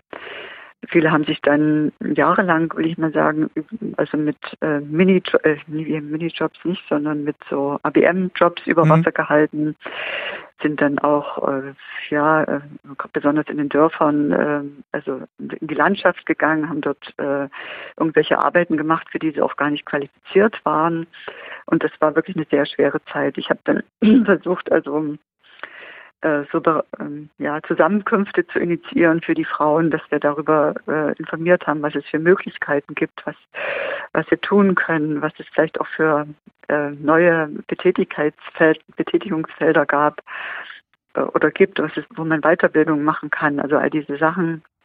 Äh, das war mir also erstmal wichtig, so ein Netzwerk aufzubilden für die Frauen, die äh, ja plötzlich in der Luft hingen wir haben dann solche Sachen gemacht, wie unsere Stadt braucht Frauen, dass wir gesagt haben, also wir wollen euch qualifizieren, also auch äh, die Interessen jetzt hier vor Ort für euch einzutreten. Also wir, es gab ja auch, also in den Parteien, viele Frauen haben dann gesagt, also ich mache da aber nicht mehr mit. Ne? Es war ganz schwer, also auch wieder die Frauen dazu zu motivieren, sich auch politisch einzubringen. Das ist also bis heute eigentlich noch so, dass man immer wieder werben muss dafür, dass Frauen sich gesellschaftspolitisch oder politisch eben kommunalpolitisch einzubringen.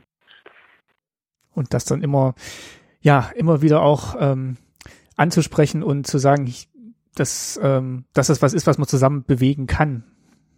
Ja, wir haben hier eine ganz tolle Initiative jetzt von jungen Frauen, die sich jetzt auch hier in der Region mit, mit dem Landkreis Görlitz und Landkreis Bautzen vernetzt haben.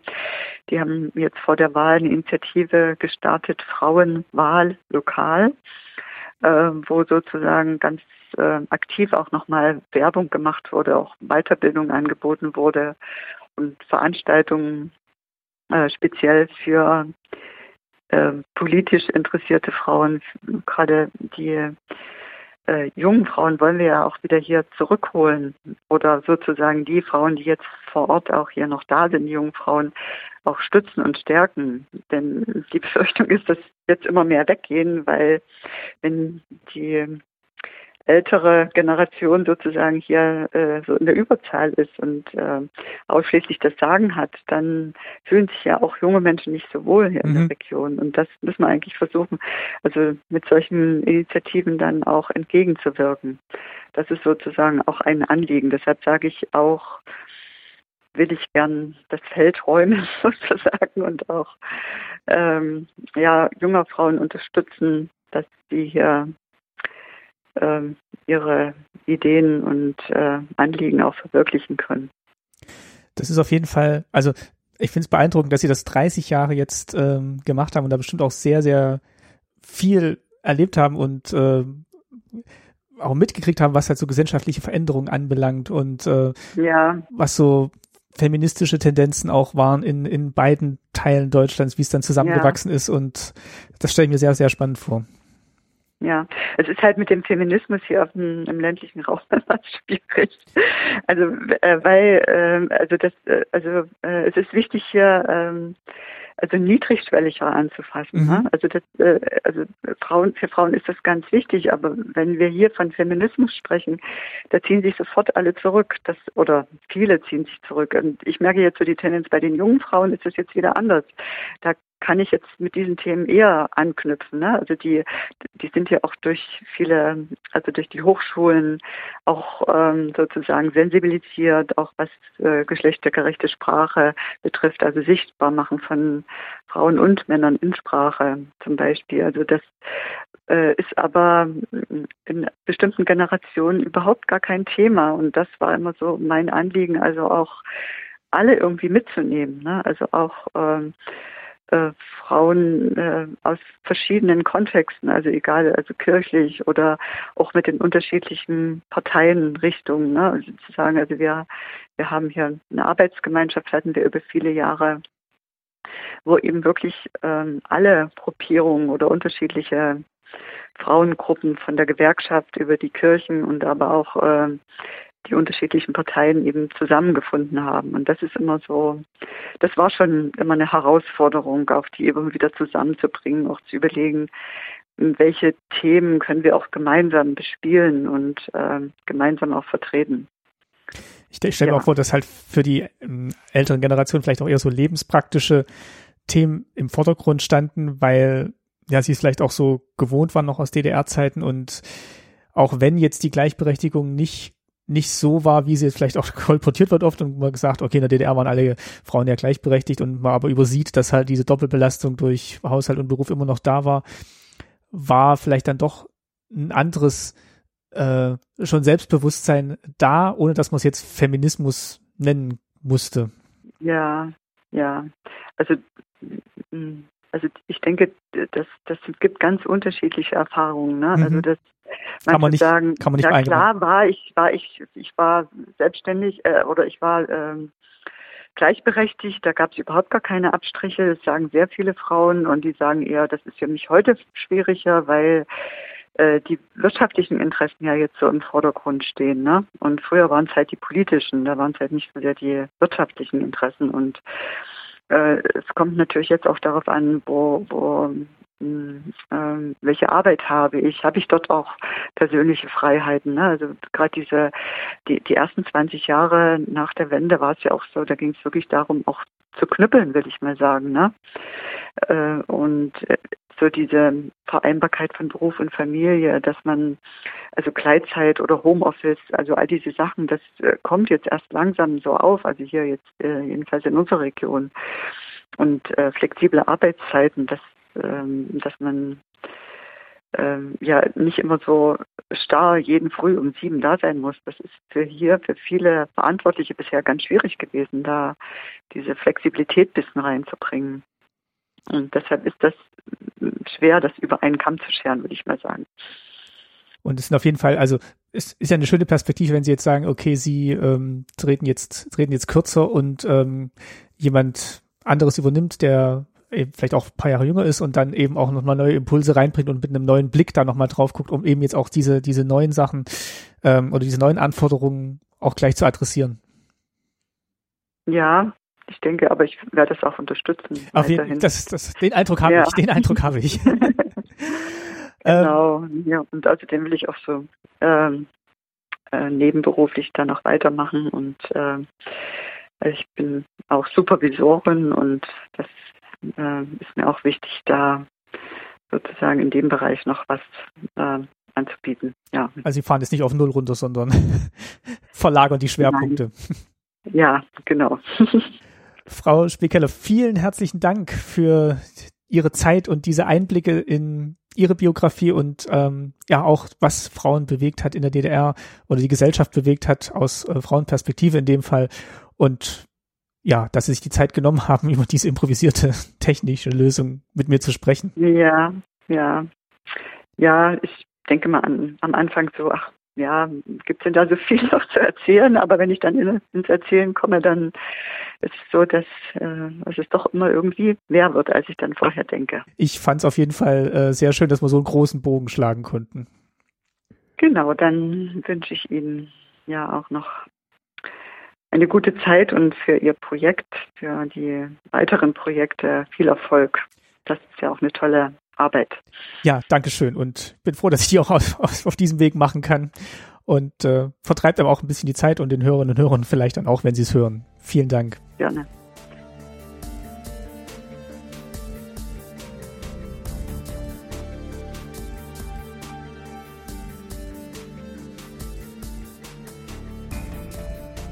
Wie immer an dieser Stelle betrachten wir jetzt das Objekt zur Folge und telefonisch verbunden ist Frank Meissner, Volontär in der Sammlung vom DDR-Museum. Hallo Frank. Hallo Martin. Du sitzt auch im Homeoffice, haben wir gerade schon im Vorgespräch geklärt. Und das beschränkt uns natürlich ein bisschen ähm, in der Auswahl der Objekte, weil wir beide jetzt eben nicht im Archiv stöbern können, aber der Sicherheit wegen ist das natürlich die bessere Variante, die wir jetzt hier gewählt haben. Aber wir haben trotzdem im digitalen Archiv gestöbert in der Online-Objektdatenbank eures Museums und haben da ein Objekt gefunden, das zur Folge passt. Genau.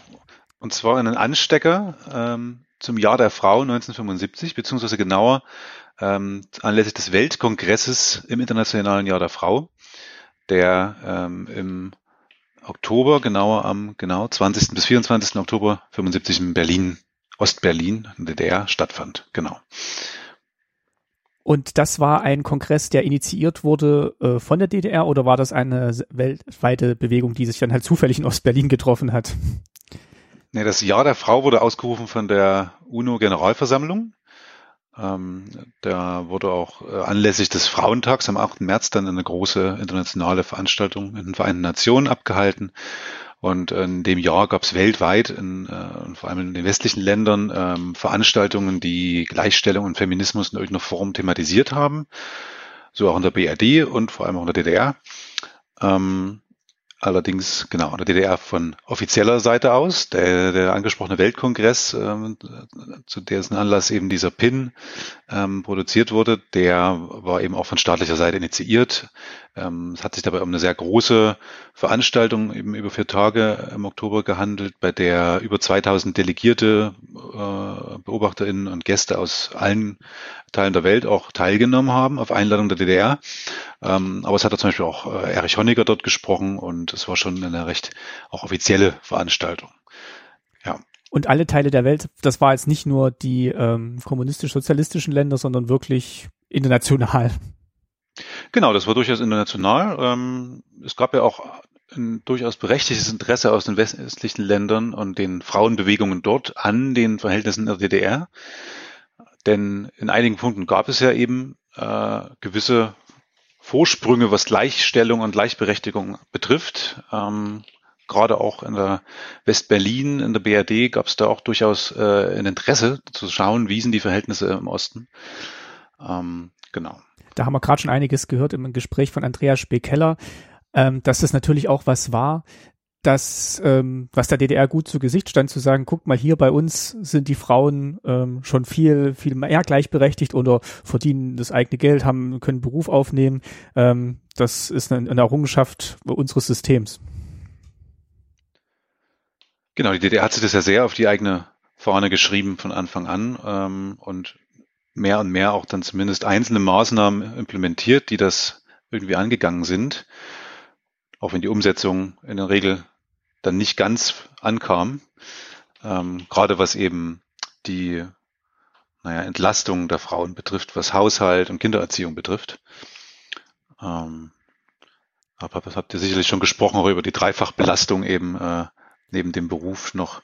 Wir haben es äh, ja. auf jeden Fall gestreift, dass halt wirklich die Frauen teilweise noch einen zweiten Job neben ihrem eigentlichen Job hatten. Äh, genau dass das halt die ganze Haus- und äh, Versorgungsarbeit der Familie eigentlich an ihnen hängen geblieben ist. In den früheren Generationen hinten raus ist es dann ein bisschen besser geworden, haben wir dann analysiert. Was sind denn doch deine Erkenntnisse zur Stellung der Frau in der DDR gewesen? Ähm, was ich vielleicht noch was sagen könnte, dass ja auch die, die Fragen der Gleichstellung waren in der DDR gar nicht so als solche wirklich äh, wichtige Fragen, weil auf dem Papier war die Gleichstellung ja bereits realisiert. Ähm, mit eben auch der quasi Etablierung des Sozialismus. Mhm. Also gleich schon in der, der Verfassung stand es ja schon drin.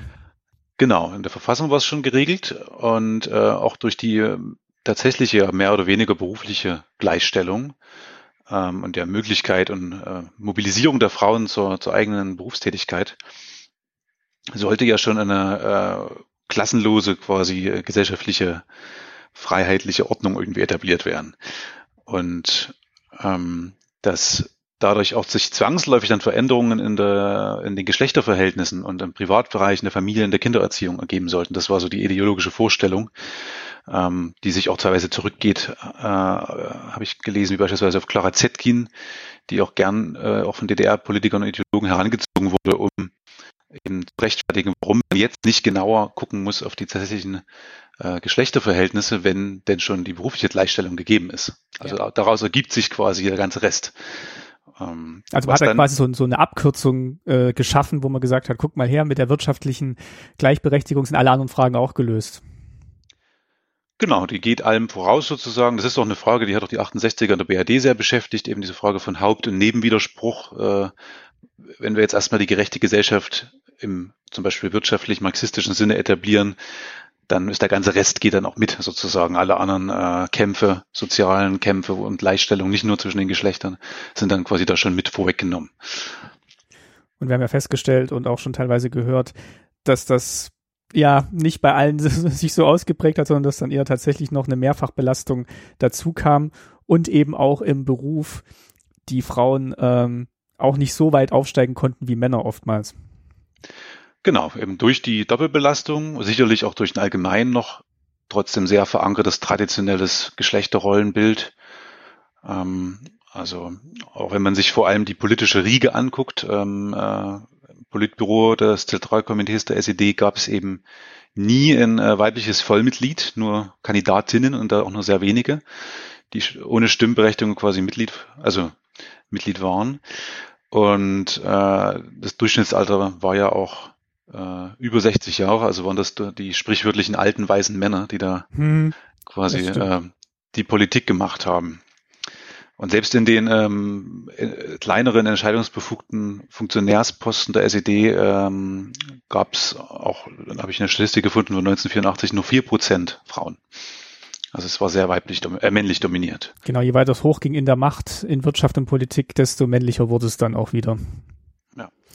Wenn wir nochmal auf die Anstecknadel gucken, die hier, ähm, die hier abgebildet ist äh, in, in eurer Objektdatenbank, hm. Können wir die vielleicht mal ganz kurz noch beschreiben? Äh, ich weiß jetzt nicht, ob, ähm, also hier steht nichts dazu, ob du was daraus finden konntest, wer die bekommen hat, aber was man sieht, ist auf jeden Fall, ähm, ja, ist eine rechteckige ja, so eine rechteckige Brosche, Anstecknadel, so eine kleine, und darauf abgebildet ist, äh, auf einem dunkelgrünen Hintergrund in äh, goldgelb, äh, ein Frauenkopf, äh, das Venus-Symbol und eine stilisierte Taube. Also mhm. die Elemente der Frau, Frieden natürlich, was halt für die ähm, DDR immer ein ganz wichtiges Schlagwort war. Und dann eben, äh, damit man dann auch wahrscheinlich weiß, dass es dann dass die stilisierte Kopf eine Frau ist, nochmal das Venus-Symbol oder es war halt tatsächlich das Symbol des, des äh, Jahres der Frau des Weltkongresses. Das kann ich jetzt gar nicht so sagen. Ja, also die Symbolik ist in der, in der Frauenbewegung allgemein ja schon recht, recht groß gewesen mit, also dem Venus-Symbol. Ähm, bekommen haben, wären auch diese, diese, diesen Anstecker die Teilnehmer und Teilnehmerinnen des äh, Kongresses. Mhm. Äh, das war ja eh in der DDR vor allem auch eine recht übliche Geste sozusagen bei größeren, auch den ganzen Parteitagen zum Beispiel gab es eben verschiedene kleine Teilnehmer-Ehrengeschenke sozusagen, die daran irgendwie erinnern sollten. Ja, also symbolische um, Urkunden und Anstecker hat man oft gekriegt. Genau, das war eine ganz standardisierte Sache sozusagen, so auch hier. Ähm, ich sehe gerade, es gab auch Briefmarken zum äh, Internationalen Jahr der Frauen. Da ist auch dieses Symbol mit der Taube und dem eingefassten Venus-Symbol drin. Also das scheint tatsächlich das Symbol des Jahres zu sein und jetzt nichts, was für mhm. diese Brosche exklusiv entworfen wurde, so wie ich es jetzt gerade interpretiere. Ja, genau. Wisst ihr noch, wie ihr da dran gekommen seid? Hast du da noch was dazu gefunden? Nee, leider nicht. Das ist auch nur einer von unseren vielen äh, namenlosen Spenden, die wir dann leider doch über die Jahre in den ersten äh, Jahren des Museums bekommen haben. Da habe ich leider keinen Kontext dazu. Aber wir können davon ausgehen, dass vielleicht sogar jemand da teilgenommen hat oder jemand kannte, der da teilgenommen hat, wenn du sagst, das hat wahrscheinlich in großer Masse ähm, Teilnehmerinnen erreicht, diese, diese Anstecknadel. Absolut. Also wenn man davon ausgeht, dass es 2000 Teilnehmerinnen gab, ähm, und dementsprechend wahrscheinlich auch 2000 äh, von diesen Nadeln mindestens. Äh, genau, ist die Wahrscheinlichkeit hoch, dass es auch jemand war, der da teilgenommen hat. Gut, dann äh, würde ich sagen, ähm, ist das unser Objekt zur Folge, das wir euch vorstellen wollten. Äh, zu dem Zeitpunkt, wo ihr das hört, hat das DDR-Museum noch geschlossen auf äh, na, Anordnung. Aber ihr könnt euch natürlich trotzdem in der Objektdatenbank umgucken und da ein bisschen recherchieren und gucken, was ihr sonst noch so entdeckt auch wenn ihr jetzt gerade nicht ins Museum gehen könnt. Ähm, vielen Dank, Frank, dir und ähm, vielleicht hören wir uns ja nochmal über auf diesem Weg oder auch in einer zukünftigen Folge. Das hat ja jetzt, jetzt sehr gut geklappt, auch technisch. Ähm, Würde mich freuen, wenn wir das ähm, aufrechterhalten können und freue mich natürlich auch, wenn wir uns wieder persönlich treffen können und äh, in der Sammlung stöbern können. Ja, da freue ich mich natürlich auch schon wieder drauf, aber bis dahin klappt es vielleicht auch nochmal so. Ja, vielen Dank, Martin. Und alles Gute dir weiterhin. Ja, das wünsche ich dir auch. Dankeschön. Mach's gut. Tschüss.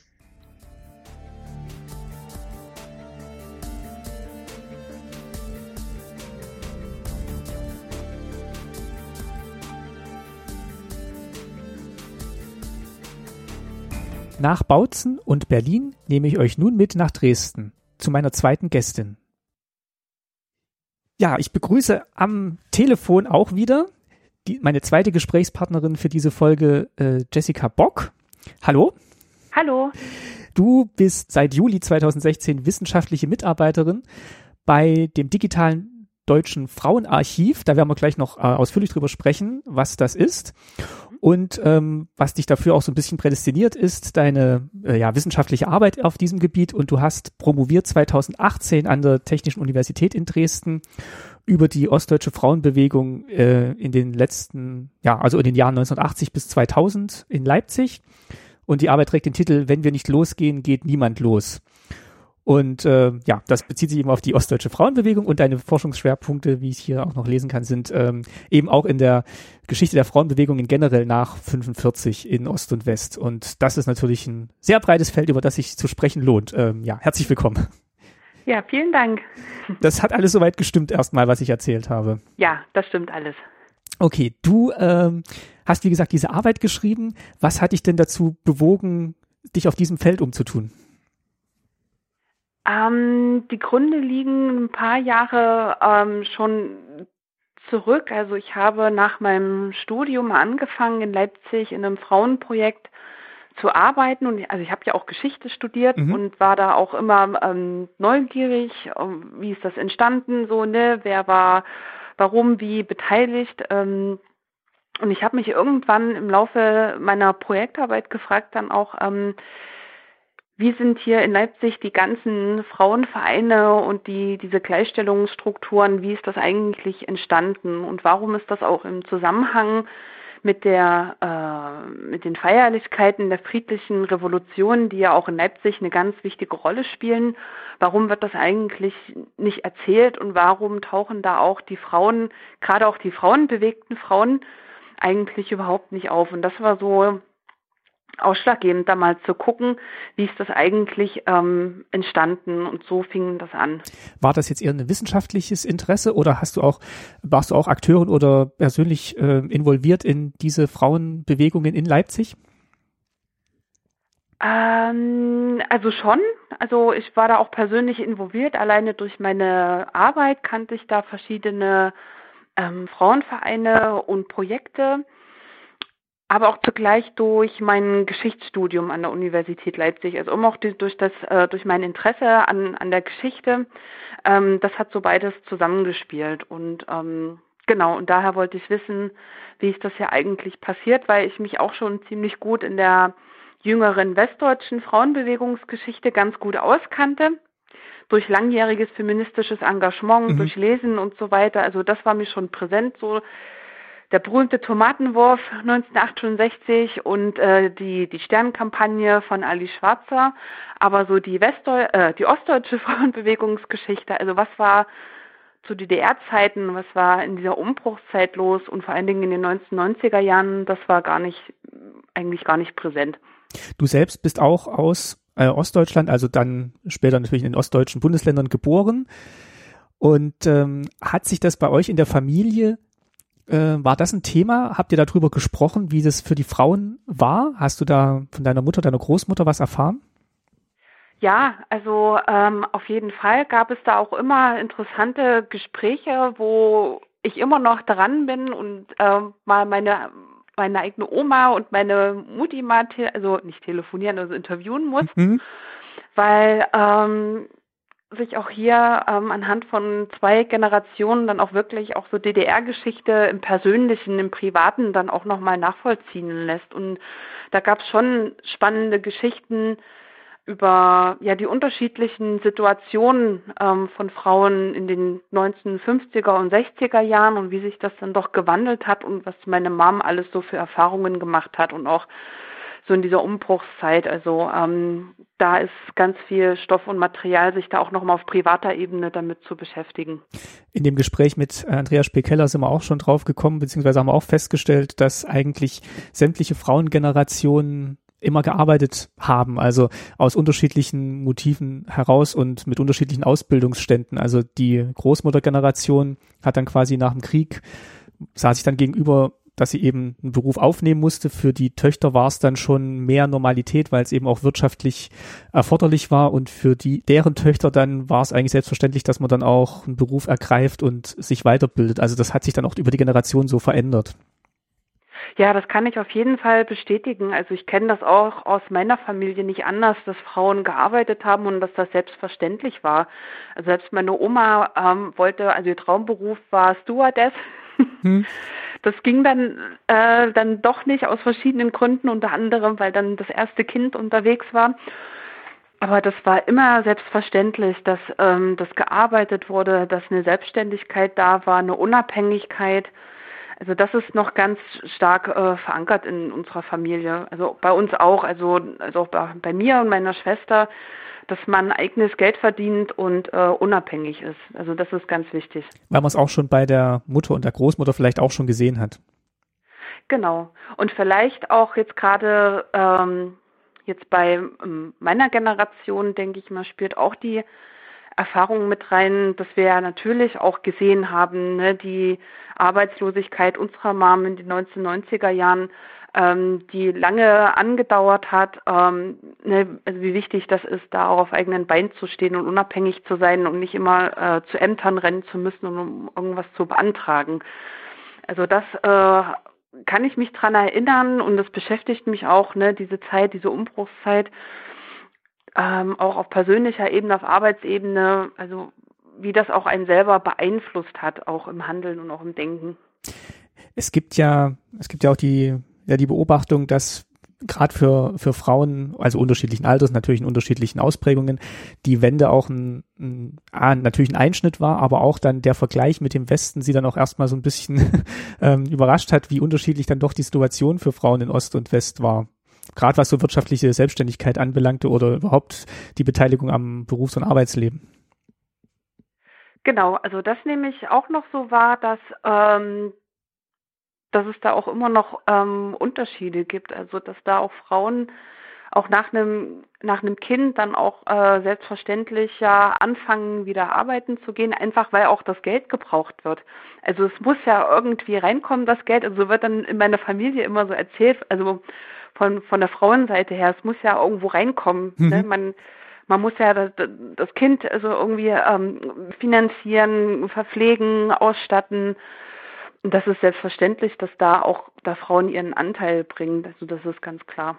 Aber da gibt es natürlich auch die andere Seite, die dann sagt, ja, das kann doch der Mann machen. Und das war aber meines, meines Wissens war das bei uns in der Familie nie so, dass das irgendwie so auf den Vater also abgewälzt wurde, sondern die Frau äh, natürlich aus einem wirtschaftlichen Interesse, aber auch aus einem ja aus einem eigenen Antrieb raus gesagt hat, nee, ich arbeite genauso und ich habe ähm, genauso Lust und äh, auch ein wirtschaftliches Interesse dran, das zu machen. Genau.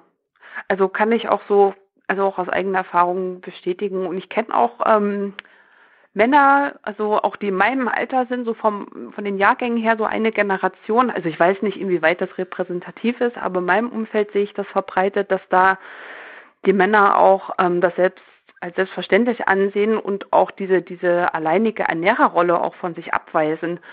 Sagen so, warum soll ich jetzt hier alleine hier die Last tragen und jetzt hier arbeiten gehen, wenn du zu Hause bist, du musst hier auch deinen Anteil bringen. Also das kenne ich auch, dass da ähm, die Männer auch diese, dieses Selbstverständnis haben, dass ähm, etwas gemeinsam sozusagen eingebracht wird. Also und auch erwirtschaftet wird. Und das ist jetzt mittlerweile, wenn du das beobachtest, in Ost und West so? Oder ist das oh. noch eine Ost, ein Ostding? Oh, das ist schwierig. Das ist schwierig zu sagen. Das kann ich jetzt gar nicht sagen. Ich kenne nicht so viele junge Westmänner in meiner Generation. Okay, ähm, wir gucken vielleicht mal ein bisschen auf die auf die Arbeit, die du ähm, geschrieben hast. Ähm, also die, äh, ja, deine Promotionsarbeit, deine mhm. Doktorarbeit, mhm. Ostdeutsche Frauenbewegung von 1980 bis 2000. Ähm, vielleicht erstmal ein Blick auf den, auf die Zeitspanne. Was ist denn so spannend daran? Was ging denn 1980 los? Ähm, die Zeitspanne habe ich deswegen ausgewählt, weil mir ähm, aufgefallen ist, dass die vorhandene Literatur entweder auf die 1980er Jahre schaut was ja durchaus legitim ist, oder auf 89, 90. Und es gibt kaum Arbeiten, die wirklich mal zäsurübergreifend gucken und fragen, wo sind die Anfänge, wie hat sich das entwickelt, auch äh, ähm, vor dem Hintergrund eines ähm, gesamtgesellschaftlichen Umbruchs und wie hat, wir haben auch ähm, Phasen wie die DDR dann auch die 1990er Jahre auch beeinflusst. Also welche Rolle spielt auch der DDR-Kontext Kontext im frauenbewegten Engagement im Osten der 1990er Jahre? Genau, also ich wollte mir das auf jeden Fall dadurch auch ähm, CSU-übergreifend anschauen, um wirklich mal zu gucken, was, wo liegen die Kontinuitäten, wann hört etwas auf und warum hört etwas auf und was entsteht vielleicht auch, äh, was am Neuen, neue Gruppen, neue Handlungen, neue Netzwerke. Genau. Also wenn man sich das anguckt, genau in der Hälfte zwischen dem beobachteten Zeitraum liegt dann eben ähm, die friedliche Revolution, mit 1989, 90 und du guckst dann quasi zehn Jahre zurück und guckst dann auch zehn genau. Jahre nach vorn genau. von dem Zeitpunkt aus. Genau. Wie war denn die Situation für die Frauen in äh, der DDR, also oder die Frauen für die Frauenbewegung in der DDR so um den Zeitraum 1980? Wie breit, wie weit verbreitet war denn da so eine Bewegung, wenn man Bewegung nennen kann? Also ähm, was Leipzig bestätigt, ist, dass die also für die DDR muss man ja von einer nichtstaatlichen, also unabhängigen Frauenbewegung ähm, sprechen. Und die Anfänge liegen schon in den 1980er Jahren. Also auch für Leipzig kann man das sagen, weil vorher es schwierig wird, ähm, auch aufgrund der Quellenlage ähm, Frauengruppen oder Lesbengruppen nachzuweisen. Und so ab Anfang der 1980er Jahre lassen sich da Gründungen nachweisen. Also die erste Gruppe, die ich finden konnte, war eine Frauengruppe, die hat sich 82, 83 gegründet und die wollten ähm, eine Veranstaltungsreihe ähm, organisieren mit der über, also die hieß Frauenzentrum. Und die Veranstaltungsreihe sollte dazu dienen, Frauen aus der Vereinzelung zu holen und miteinander ins Gespräch zu kommen äh, über ganz unterschiedliche Themen, sei es jetzt ähm, über die Situation der Frauen in der DDR, was verstehe ich unter Emanzipation, lebe ich gleichberechtigt, aber auch über ähm, ja, ganz unterschiedliche Sachen, Frauen in der Geschichte, Sexualität, Kindererziehung. Genau, also das war so der Aufhänger gewesen, so der Anfang und ähm, waren damit auch schon politische Forderungen verbunden oder ging es dann auch mehr mal erst darum, sich zu vernetzen und äh, ins Gespräch zu kommen? Na, politische Forderungen direkt und indirekt. Also diese Forderung für sich, äh, einen, einen Raum in der Öffentlichkeit zu haben, um mit Frauen zusammenzukommen, ins Gespräch zu kommen, sich auszutauschen, womöglich auch die zum Handeln zu ermutigen, ne? also auch auf ihr Leben bezogen, bestimmte Wege einzuschlagen, Lebensführungen zu überdenken und so weiter. Das ist schon auf jeden Fall ein Politikum gewesen.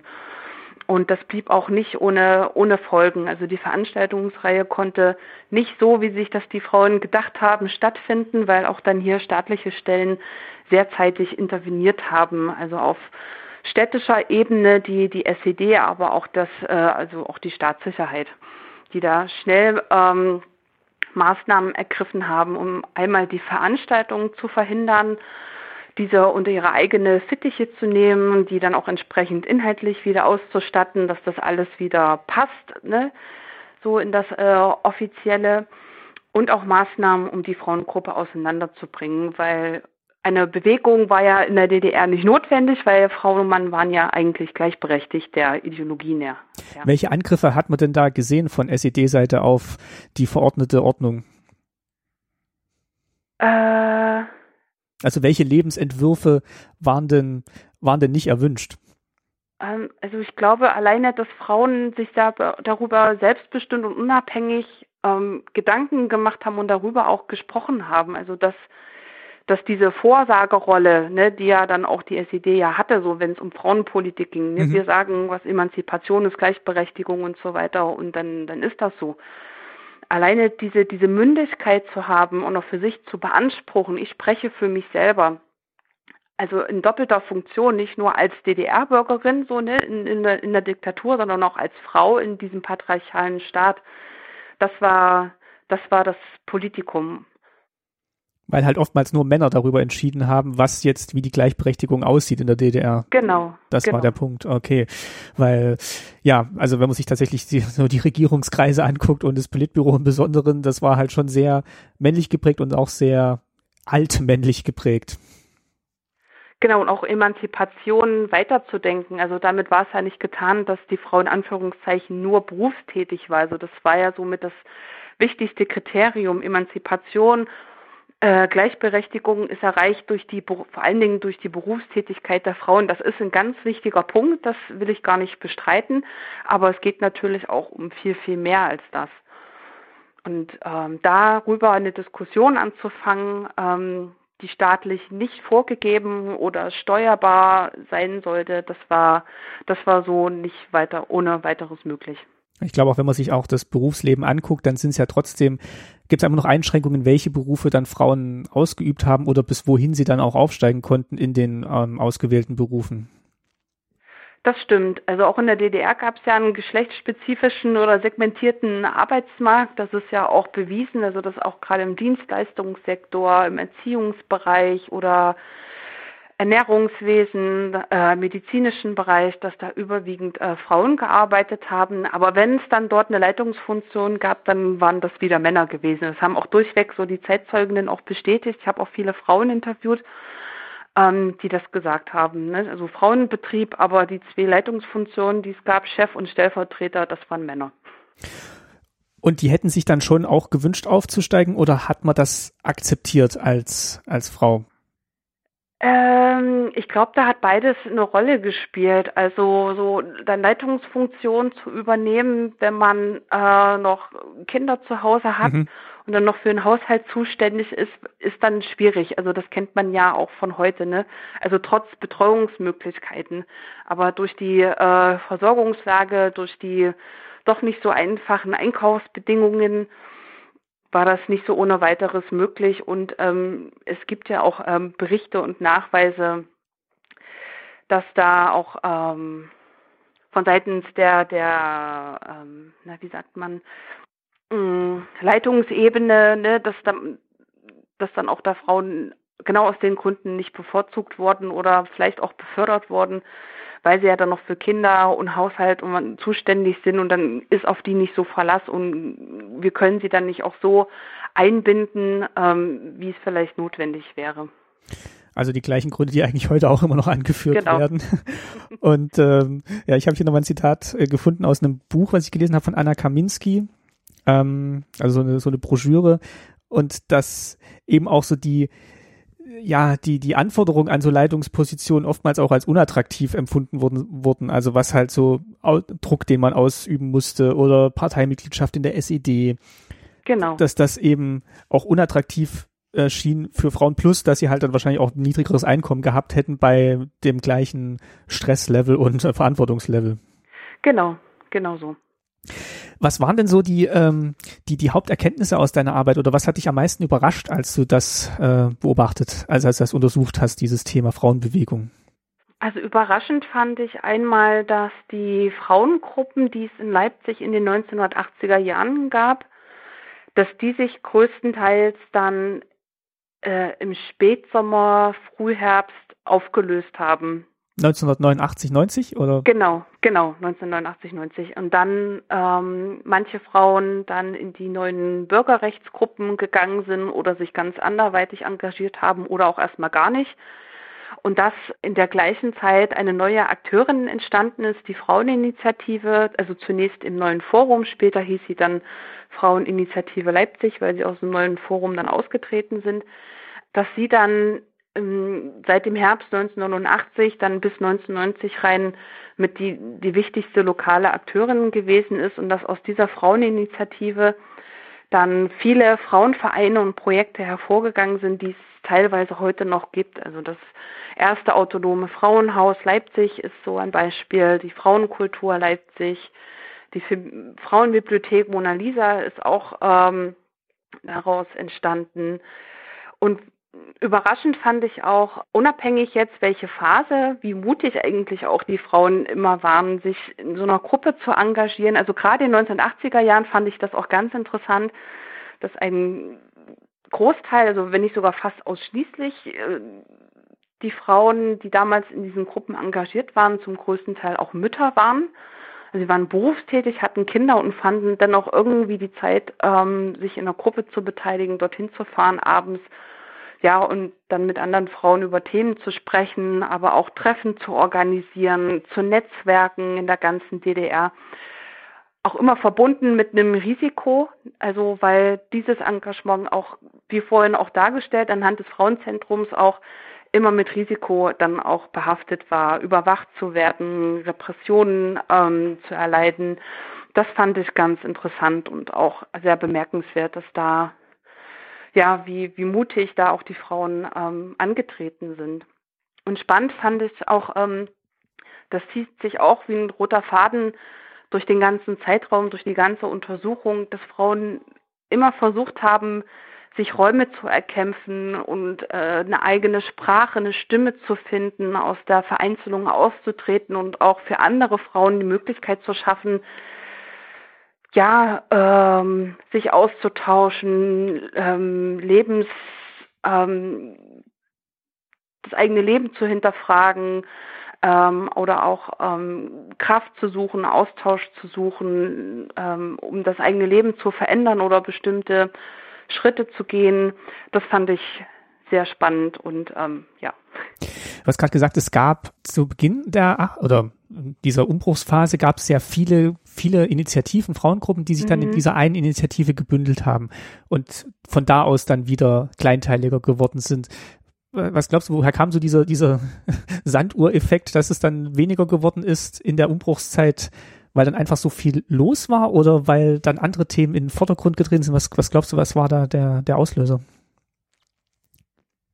Ähm, ich glaube, das, das hängt mit verschiedenen Ebenen zusammen, weil diese Umbrüche sind ja auch auf persönlicher Ebene passiert und das hat natürlich auch die Frauen in ihrem politischen Engagement beeinflusst und ähm, also in den zeitfolgenden Berichten haben auch Frauen gesagt, dass dann ähm, für mich andere Themen wichtiger wurden als jetzt in Anführungszeichen die Frauenfrage. Oder ähm, ja, dass sich da andere Möglichkeiten nochmal aufgetan haben oder durch das Kennenlernen anderer Engagierter in den Bürgerrechtsgruppen, dass sich da nochmal andere Perspektiven geöffnet haben und dann ähm, sich die Frauen dort eingebracht haben. Oder auch aufgrund des Verlaufs der ganzen Umbrüche sich auch Frauen zurückgezogen haben und gesagt haben, das ist eigentlich nicht das, was ich wollte.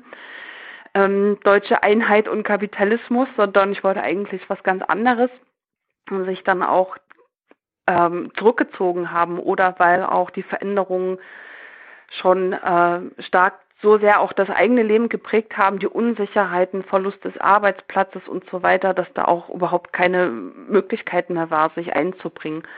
Also auch dieses, dieses Pensum, was die Frauen, die da engagiert waren, also was sie da an den Tag gelegt haben, das ist unglaublich. Also das muss mehr als ein 48-Stunden-Tag gewesen sein. Also was in der kurzen Zeit da Frauen ähm, geleistet und erkämpft haben, plus auch noch dieser persönliche Umbruch, diese Umbrüche, Veränderungen auf persönlicher Ebene, dass man ja auch gucken muss, da habe ich nächste Woche meine Arbeit noch, was passiert jetzt mit mir und so weiter. Also das fand ich schon, ähm, ja, also das hat mich auf jeden Fall sehr beeindruckt, was da die Frauen geleistet haben. Hast du ein Beispiel für so eine Errungenschaft, die es dann, auch wenn die sich die Gruppe dann aufgelöst hat oder eine der Gruppen sich aufgelöst hat, dann weitergetragen wurde oder zumindest die Idee weitergetragen wurde und sich daraus dann noch was entwickelt hat im späteren Verlauf? was vielleicht auch eingegangen ist in ähm, äh, die Einigungsvertrag jetzt vielleicht, aber auch in, in politische Forderungen, wo man gesagt hat, okay, das, das haben halt ganz viele schon früher gefordert, Frauen vor allem, die es jetzt vielleicht auch gar nicht mehr gibt?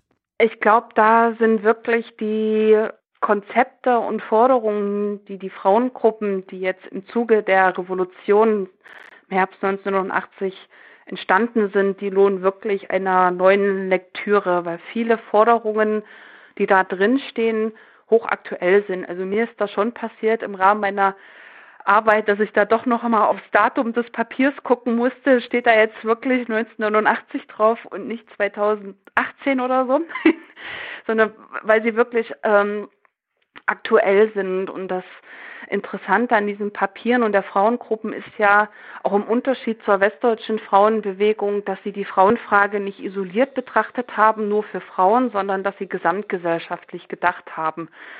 Sie haben Emanzipation, Gleichberechtigung ähm, als etwas gesehen, was nur re zu realisieren ist, wenn auch die Männer mit einbezogen werden. Also dass auch Männer ihre Rollen überdenken, ihre Prägungen ähm, und da auch daraus die ähm, Konsequenzen ziehen und auch ähm, ihr eigenes Verhalten verändern, dass sie auch bereit sind, äh, zum Beispiel mehr Care-Arbeit zu machen oder Berufe, die auch Frauen verstärkt ausüben.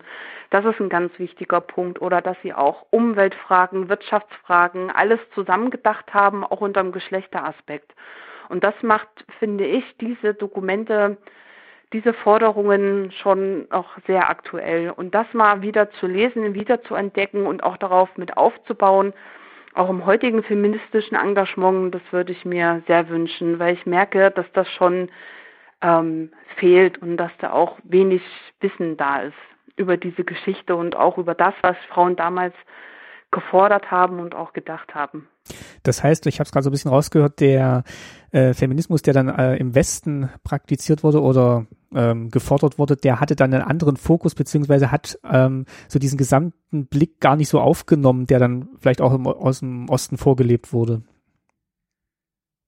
Ja, also selbst auch in, in Westdeutschland war die Frauen, waren die Frauenbewegungen ja sehr divers. Da kann ich das jetzt gar nicht so über einen Kamm scheren, aber ich denke schon, dass, ähm, dass es da einen Ost-West-Unterschied gibt und dass das schon so den, die Ostfrauenbewegung und auch so diesen Ostfeminismus mit ausmacht, dass es da einen breiteren Ansatz gab ähm, als in Westdeutschland. Das denke ich schon. Ein Beispiel hatte ich jetzt gerade noch ähm, gefunden oder hatte ich gestern gelesen, ähm, vielleicht auch mal da, um jetzt gleich den Schritt zu machen zu dem Projekt, wo du mitarbeitest, dem digitalen deutschen Frauenarchiv, habe ich einen Artikel gelesen in eurem aktuellen Dossier. Das kannst du gleich nochmal vorstellen. Da geht es eben auch um die Gründung des unabhängigen Frauenverbandes ähm, im Februar 1990. Da berichtet die Mitbegründerin ähm, Marinka Kürzendörfer, wie das war und da kommt eigentlich auch viel von dem raus, was du jetzt gerade schon erzählt hast. Also so dieses, diese Aufbruchsstimmung, aber auch dann so die, die Phase, wo dann, äh, wo man dann feststellt, oh, es ist alles, es ist doch sehr viel, was als eine einkommt und ähm, ähm, die Förderung bricht dann irgendwann weg, äh, hat sie erzählt. Und in den Wahlen waren sie dann auch eben zusammen mit den, mit den Bündnis 90 die Grünen und dann war eigentlich der Listenplatz schon belegt und also man merkt so richtig, da ist eine Aufbruchsstimmung da, aber man stößt dann doch immer wieder an, an Grenzen oder an, an, an Hindernisse und das erfordert unglaublich viel Kraft, da dran zu bleiben. Also das kam in diesem Gespräch kam mir das so vor, dass das ein, ein wesentlicher Faktor auch ist. Ja, das auf jeden Fall. Also das ist etwas, was diese Zeit ja auch so unglaublich spannend macht. Also im Rahmen meiner Doktorarbeit ähm, konnte ich dann auch ähm, Audioaufnahmen recherchieren von ähm, zwei Frauen, die in der Fraueninitiative äh, aktiv waren, also die auch mit begründet haben. Also das waren Petra Lux und Cornelia Matzke und die haben auf der ersten genehmigten Kundgebung des neuen Forums Jetzt muss ich kurz überlegen, ich glaube, es war der 18. November 89, aber ich bin mir nicht ganz sicher, aber ich glaube schon, auch dort mit äh, Wortbeiträge gehalten und ich konnte dann mal den, also die Audioaufnahme von Petra Lux hören und ich muss wirklich sagen, als ich das gehört habe, also kamen mir echt auch die Tränen, weil also es hat mich schon sehr berührt auf ganz unterschiedlichen Ebenen. Also einmal, weil das ja auch mit meiner Geschichte ist. So, ne, also da gibt's auch diese persönliche Ebene, aber weil man auch äh, ähm, an ihrer Stimme wirklich hören kann, diese Hoffnung, die sie hatte, diese Aufbruchsstimmung und noch so sagt, Frauen, geht rein in die Politik, macht was, engagiert euch äh, für eure Interessen, sonst macht das keiner und Männer macht mal gefälligst mit, wir kriegen das hier nur gemeinsam hin, sonst wird das nicht. Und das ist schon sehr bewegend, wenn man dann solche Dokumente hat und das auch nochmal so ja ähm, greifbar also so bekommt.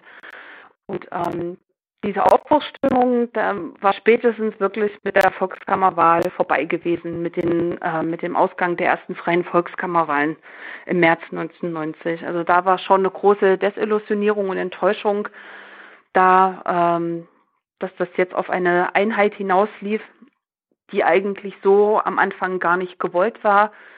ähm, die Frauen haben dann doch noch versucht, ähm, also auch noch gefordert, dass also wenn es jetzt eine Einheit gibt, dass sie doch, äh, dass es ein wechselseitiger Prozess sein sollte und auch auf Augenhöhe. Und wie wir wissen, ist das ja auch nicht so ganz passiert. Nee, und ich glaube, das ist auch ist auch wirklich beispielhaft für viele, für viele Bewegungen, die halt so in den späten 80ern und 89 noch entstanden sind, ähm, sei es jetzt an den runden Tischen oder auch in anderen Kreisen, dass halt so dieses Überlegen, wie kann es denn weitergehen, also dieser berühmte Spruch vom dritten Weg, also was kann denn noch so eine Möglichkeit sein, dass da die, die Frauengruppen auch einfach in diesem, in, in diesem Kanal waren, wo man dann gemerkt hat, oh, jetzt wir brauchen jetzt hier gar nicht weiterdenken, es läuft jetzt einfach auf einen von diesen zwei Wegen hinaus und ähm, genau. die Einheit kommt. Ja. Aber was man auch aus dieser Zeit ähm, mit lernen kann, also ich glaube, dass auch äh, diese Zeit unglaublich spannend ist, um also äh, so auch Dinge zu lernen. So eine so eine Frauenbewegung in so einer Umbruchszeit finde ich unglaublich spannend. Also ähm, und das, ich denke auch, dass die Frauen da uns auch noch viel zu erzählen haben, ähm, wenn es darum geht, wie kann ich Dinge umsetzen oder auch aus Fehlern lernen, so ne, was sollte man vielleicht auch im feministischen oder Frauenbewegungsengagement vermeiden. Also ich glaube, dass da uns auch die Frauen, also uns auch noch viel mehr erzählen können und wir auch von denen noch viel mehr lernen können. Also äh, die Frauen haben ja damals auch viel gemeinsam versucht umzusetzen auf verschiedenen Ebenen. Sie sind ja auch gezielt in die Gremien gegangen, in die Politik, an den runden Tischen, in den Stadtrat hinein, um da auch äh, jemanden zu haben, der dann auch die entstehenden Frauenprojekte und Vereine unterstützt im Idealfall und da auch Ressourcen bereitstellt, als ähm, Kontaktperson fungiert, als Vernetzungsstelle. Und es ist auch viel ähm, durch Ost-West-Kontakte passiert. Also die westdeutschen Frauenbewegungen haben da auch die Ostfrauen mit unterstützt, also durch Sachspenden zum Beispiel, Geldspenden, aber auch durch das Bereitstellen von, von Wissen, von Know-how. Also hier haben zum Beispiel auch die Städtepartnerschaften eine wichtige Rolle gespielt, dass die Leipzigerinnen zum Beispiel nach Hannover gefahren sind, zur, also dort hieß das ja Frauenbeauftragte, mhm. und sich da Wissen äh, abgeholt haben. Ne? Wie habt ihr das hier gemacht? Was ist das eigentlich so? Und auch da ähm, auch äh, viel Hinweise und Tipps von den Westfrauen bekommen haben, macht das mal so und so und das lieber nicht, ähm, um da auch erfolgreich agieren zu können. Das wäre auch schön, dass man das mal auch viel mehr auch hier mit in den Fokus rückt, dass da auch viel ähm, grenzüberschreitend da auch auf solidarischer Ebene passiert ist. Also es gab schon die Kooperation und nicht so ein gegenseitiges Unverständnis. Ja, ja, also das gab es auch. Also das wird ja dann auch bei uns im Dossier, was wir haben, auf dem Portal 30 Jahre geteilter Feminismus. Das ist ja so ein Wortspiel, ne? Teilen im Sinne von ähm, etwas äh, gemeinsam nutzen, teilhaben an etwas, aber auch getrennt sein von etwas. Und da wollen wir in dem Dossier, was wir seit dieses Jahr, äh, seit diesem Jahr haben, so die westdeutsche, ostdeutsche Frauenbewegungsgeschichte 1990 da nochmal einen neuen Blick drauf werfen, neue Perspektiven und da auch nochmal ähm, ja für Austausch und auch Forschung mit anregen. Dann lass uns doch darüber mal sprechen. Also dieses Dossier, das findet statt auf ähm, der Webplattform, die ich gerade schon erwähnt hatte, äh, Digitales Deutsches Frauenarchiv. Ähm, vielleicht kannst du ganz kurz sagen, wie es dazu gekommen ist oder auch gerne äh, ausführlich sagen, wie es dazu gekommen ist, dieses, dieses digitale äh, Frauenarchiv zu gründen, ähm, was die Inhalte sind und dann können wir auch gerne noch äh, über das Dossier sprechen, was da drin ist und was da noch kommt. Genau, also das digitale Deutsche Frauenarchiv, also die Idee oder den Impuls, äh, das zu machen, geht auf äh, ähm, einem Satz im Koalitionsvertrag der letzten großen Koalition ähm, zurück und äh, der IDA-Dachverband, also der Dachverband deutschsprachiger Frauenarchive, also Frauenlesbenarchive, Bibliotheken und Dokumentationsstellen, mhm. kurz IDA, ähm, hat diese Stelle im Koalitionsvertrag genutzt und gesagt, das ist der Moment, also das ist, das sollten wir nutzen, um ein digitales Fachportal zur deutschsprachigen Frauenbewegungsgeschichte ähm, zu etablieren. Und aufgebaut wurde das Digitale Deutsche Frauenarchiv auf das Vorgängerprojekt Metakatalog. Metakatalog ist der Verbundkatalog des IDA-Dachverbandes. Also dort kann man dann in einem Katalog in den verschiedenen Beständen der IDA-Einrichtungen recherchieren, weil die Einrichtungen deutschlandweit verteilt sind, aber auch ähm, sich europaweit finden lassen. Also wir haben dann auch Einrichtungen aus Luxemburg, Schweiz, Österreich und Südtirol, die bei uns mit im Dachverband organisiert sind. Und ähm, das äh, digitale Deutsche Frauenarchiv möchte dann anhand der Bestände der IDA-Einrichtungen Frauenbewegungsgeschichte sichtbar machen. Also das heißt, dass ähm, ausgewählte Bestände ähm, digitalisiert werden und auf dem DDF-Portal gezeigt werden. Die kann man sich dann auch angucken, durchlesen, man kann damit forschen, arbeiten, diskutieren. Und diese Digitalisate sind auch teilweise dann auch eingebettet in, in sogenannten Essays, also Texten zu bestimmten Themen oder auch Akteurinnen. Und das ist, so, glaube ich, ein wichtiger Punkt, weil ähm, das ist jetzt nicht äh, einfach ein, ein Zettelkasten oder ein Karteikasten, wo man die Bibliotheken durchforsten kann, sondern ihr bereitet die Themen tatsächlich auf und äh, bringt die dann auch, ja, also tatsächlich multimedial, also mit, mit schön genau. gestalteten Seiten und Bildern und Texten ähm, ja, an, an den Mann oder an die Frau.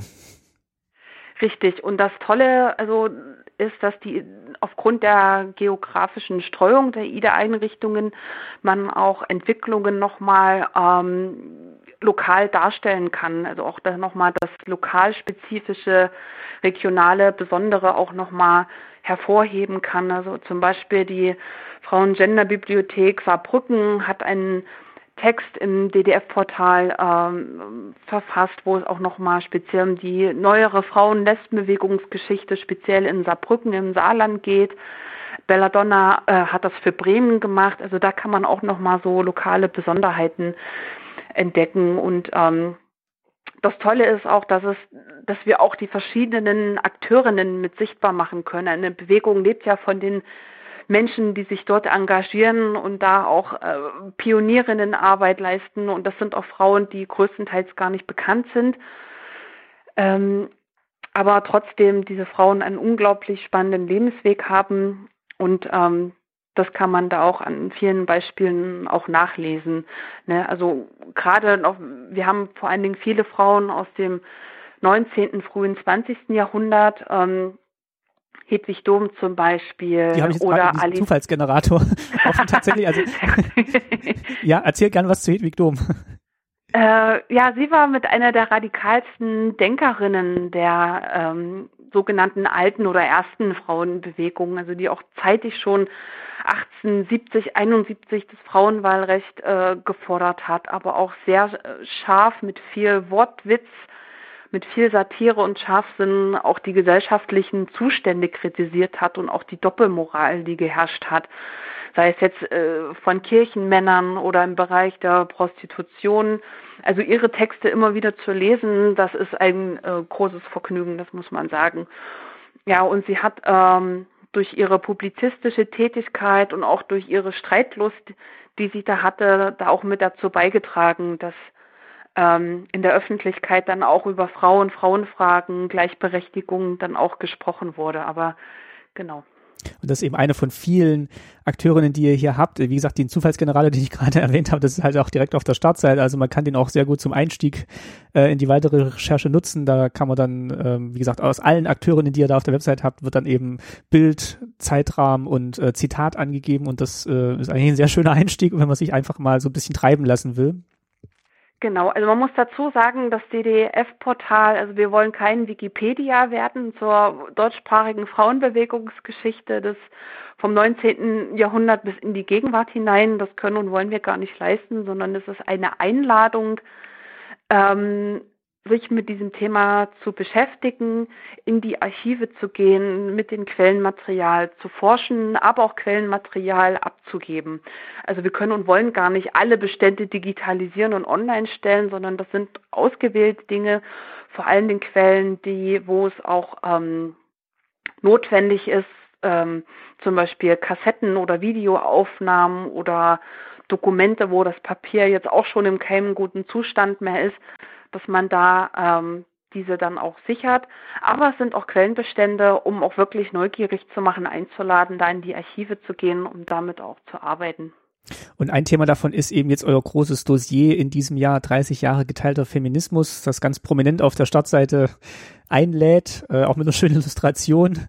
Und äh, ja, da sind jetzt auch schon die ersten Artikel drauf. Äh, und äh, ja, stell es doch mal kurz vor, was uns da erwartet. Also das Dossier geteilter Feminismus, also 30 Jahre geteilter Feminismus, ähm, schließt äh, an an das äh, an den Schwerpunkt, den wir letztes Jahr hatten, ohne Frauen keine Demokratie. Da haben wir dann nochmal insbesondere auf Frauen und friedliche Frauenbewegungen, friedliche Revolution fokussiert und da auch schon im Sommer dazu eine Sommeruniversität in Leipzig veranstaltet. Und ähm, dieses Jahr nutzen wir 30 Jahre 1990, 30 Jahre deutsche Einheit, um mal zu schauen, wie ist es denn jetzt um die west- und ostdeutsche Frauenbewegung bestellt? Äh, was war 1990 aktuell? Wie was war los in der ostdeutschen Frauenbewegung ähm, an den runden Tischen, die Volkskammerwahlen, aber auch dann auf Ost-West-Ebene.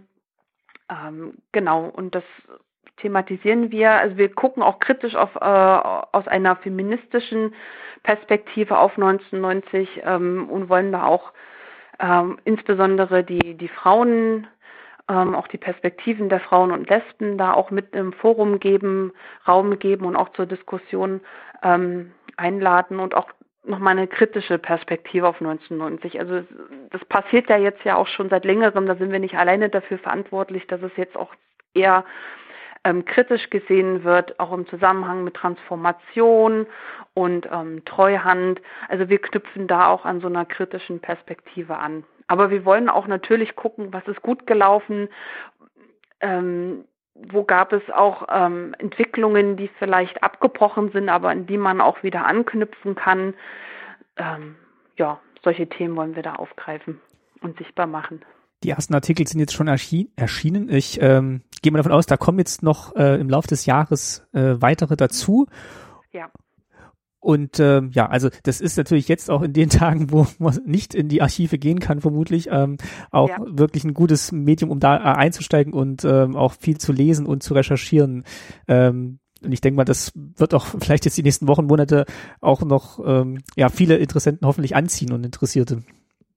Genau, also es äh, dieses Dossier wird auf jeden Fall noch äh, bis Ende des Jahres gefüllt werden mit Interviews, mit Beiträgen, auch mit, so mit Audioausschnitten.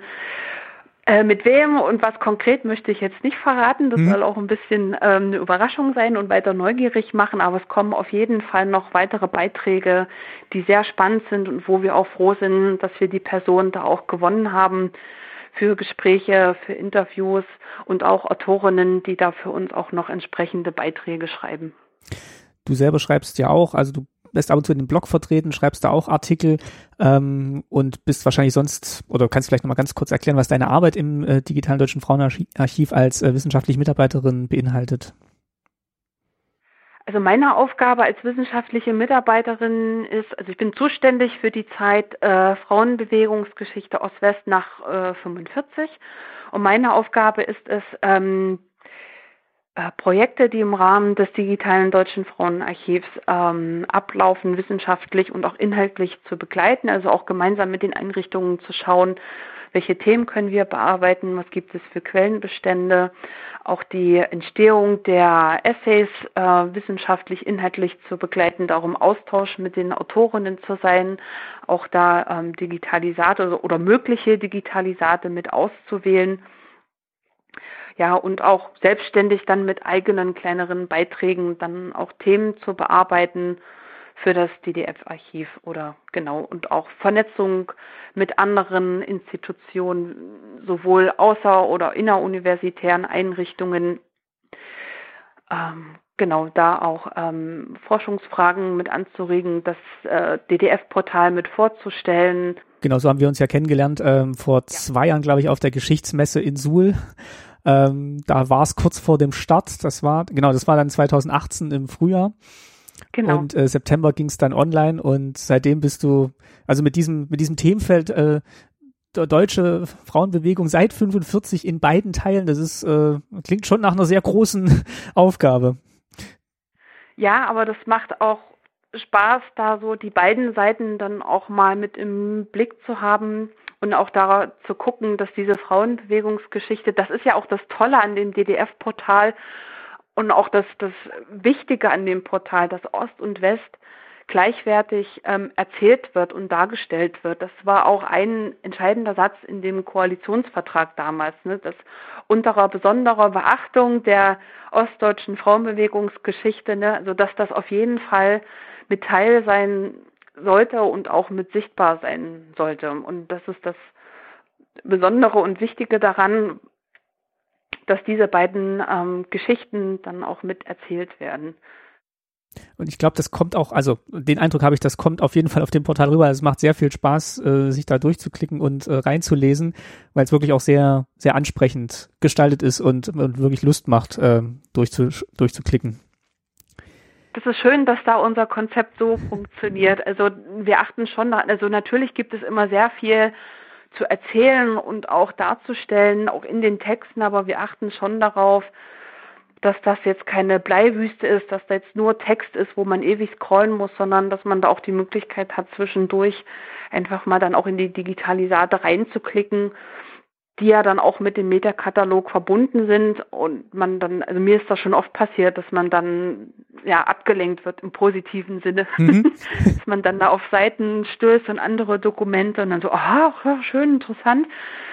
Ja, also und es bietet ja dann auch zum Beispiel die Möglichkeit, Ost-West-Frauenbewegungsgeschichte vergleichend zu untersuchen anhand von Beständen. Also da, ja, das finde ich dann oder auch mal ähm, verschiedene Zeiträume auch zu vergleichen. Das muss ja nicht nur Ost-West sein, sondern auch, was weiß ich, Prostitutionsdebatte Anfang des 20. Jahrhunderts und heute. Wie war das? Wer war da aktiv? Äh, wer hat sich daran beteiligt? Wie wurde argumentiert? Wie wurde über das Thema gesprochen? Haben sich Anfang des 20. Jahrhunderts ja auch Prostituierte schon zu Wort gemeldet? Ja oder nein? Solche Dinge kann man dann einfach mal dann auch anhand des Portals nachvollziehen oder dann, ja, durch ja. die Texte, durch die Verweise auf Literatur, äh, Literaturmöglichkeiten, ja, sich auf dieser Weise sich damit auch mal zu beschäftigen. Also gerade so diese Vielseitigkeit und Gleichzeitigkeit von verschiedenen Akteurinnen und ähm, ja, Gruppierungen, das fand ich halt immer oder finde ich immer sehr interessant zu sehen. Also was, wie du es gerade angesprochen hast, mit den Prostituierten, die sich da zusammengetan haben, aber gleichzeitig liefen natürlich auch größere Gruppen noch in eine, in eine Richtung und das, das ist schon spannend zu vergleichen und zu sehen, was eigentlich, wie, wie unterschiedlich die Interessen sind und wie parallel die dann doch zusammenlaufen konnten, ohne gegenseitig in Konkurrenz zu treten. Genau. Genau. Und wie gesagt, es kann auch eine Einladung sein, weil man dann auch entdecken kann, wo gibt es denn eigentlich jetzt ein Frauenlesbenarchiv und da könnte ich ja auch zum Beispiel Bestände abgeben. Ne? Also dass wir auch immer auch einladen, die Frauen, sofern sie was haben, und das ist in der Regel immer viel. Das war auch äh, eine Erfahrung im Rahmen meiner Doktorarbeit. Das ist unglaublich, was die Frauen noch für Dokumente zu Hause haben, die nicht in Archiven sind und die aber wichtig sind für, also auch wichtig waren für meine Fragestellungen, dass sie da auch äh, wissen, da gibt es Einrichtungen, die kümmern sich darum, die bereiten das auf, die nehmen das an und ähm, ja, stellen das dann auch für die Nachwelt dann auch zur Verfügung. Also dass wir auch den Frauen dadurch ähm, auch vermitteln wollen, ähm, ihr seid in eurem Engagement wichtig, unabhängig davon, ob ihr jetzt einen Bekanntheitsgrad habt wie Ali Schwarzer zum Beispiel oder nicht, sondern es hat auch einen Wert, euer Engagement und auch euer Leben, das, was ihr geleistet habt, das, was ihr auch zu sagen habt und dass es da Frauen und Einrichtungen gibt, ähm, die dafür offen sind und das auch mit aufbewahren wollen. Das, das finde ich auch, also gerade, wie gesagt, auch dieses eine Beispiel, was ich vorhin noch erwähnt hatte, dass eben auch, wenn es eine kurzlebige Initiative war, man trotzdem das Gefühl hat, dies war nicht umsonst. Genau, genau. Na, weil mir das auch im Rahmen der Zeitzeugengespräche oft begegnet ist. Ja, auch gerade am Ende der Interviews konnte ich Ihnen da jetzt weiterhelfen. So nach zwei Stunden, wo die wirklich unglaubliche Sachen erzählt haben, was sie gemacht haben und so weiter. Und da sitzt man da und denkt sich so, was? Wie kannst du diese Frage stellen? Na klar ist das wichtig. Und ähm, das, ähm, ja, das ist, finde ich, auf jeden Fall, also ist ein lohnendes, ist ein lohnendes Projekt äh, für euch wahrscheinlich zu machen und für, für alle das anzuschauen. Also ich ähm, habe es mit sehr viel Gewinn betrachtet und betrachte es immer noch sehr gerne und nehme da viele Informationen draus mit. Ja, Jessica, vielen, vielen Dank, ähm, würde ich sagen, an der Stelle für deine Zeit, die du dir genommen hast, wobei ja, zu Hause wahrscheinlich gerade viele, ja. viele, haben. Aber wenn ihr das hört, also ich versuche das jetzt auch sehr schnell online zu stellen, damit dann eben viele das auch noch ähm, jetzt hören können und dann auch recherchieren können, lesen können im Archiv und äh, ja, sich da noch ein bisschen weiterbilden können. Ähm, vielen, vielen Dank und ähm, ja, ich hoffe, dir hat es auch ein bisschen Spaß gemacht, hier zu Gast zu sein. Ja, sehr gerne. Das war toll. Dankeschön. Super, dann ähm, bedanke ich mich und ähm, verabschiede mich bei dir und äh, wünsche dir eine gute Zeit. Bis bald. Ja, bis dann. Tschüss. Wenn ihr also in diesen Tagen oder wann immer ihr das hört, Zeit habt, schaut euch unbedingt im digitalen Deutschen Frauenarchiv um. Diese Folge Staatsbürgerkunde endet hier und ich bedanke mich für eure Zeit und bei meinen Gästinnen und Gästen. Andreas Spee-Keller, Jessica Bock und Frank Meissner. Danke auch an Wolfgang Wörle für sein Stück Ambient One, das den Soundtrack zum Podcast bildet. Danke auch an Ulrike Kretzmer für das Coverbild zu dieser Episode und an das DDR-Museum für die Unterstützung und die Kooperation für das Objekt zur Folge. Die Links zu den besprochenen Objekten findet ihr neben allen anderen Links in den Shownotes zu dieser Folge. Und natürlich auch ein großes Dankeschön an euch, die ihr den Podcast finanziell unterstützt. Wir freuen uns sehr über jeden Betrag, der per PayPal oder direkt per Überweisung zum Fortbestehen des Formats beiträgt. Seit der letzten Folge haben uns Robert, Jens, Martin, Christopher, Ines, Daniel, Alphons, Mario, Jörn, Christoph, Robert, Charlotte, Matthias, Anne und Mirko unterstützt. Vielen Dank euch. Wenn auch ihr etwas in den Hut werfen möchtet, unter www.staatsbürgerkunde-podcast.de findet ihr alle Infos unter dem Link Unterstützen.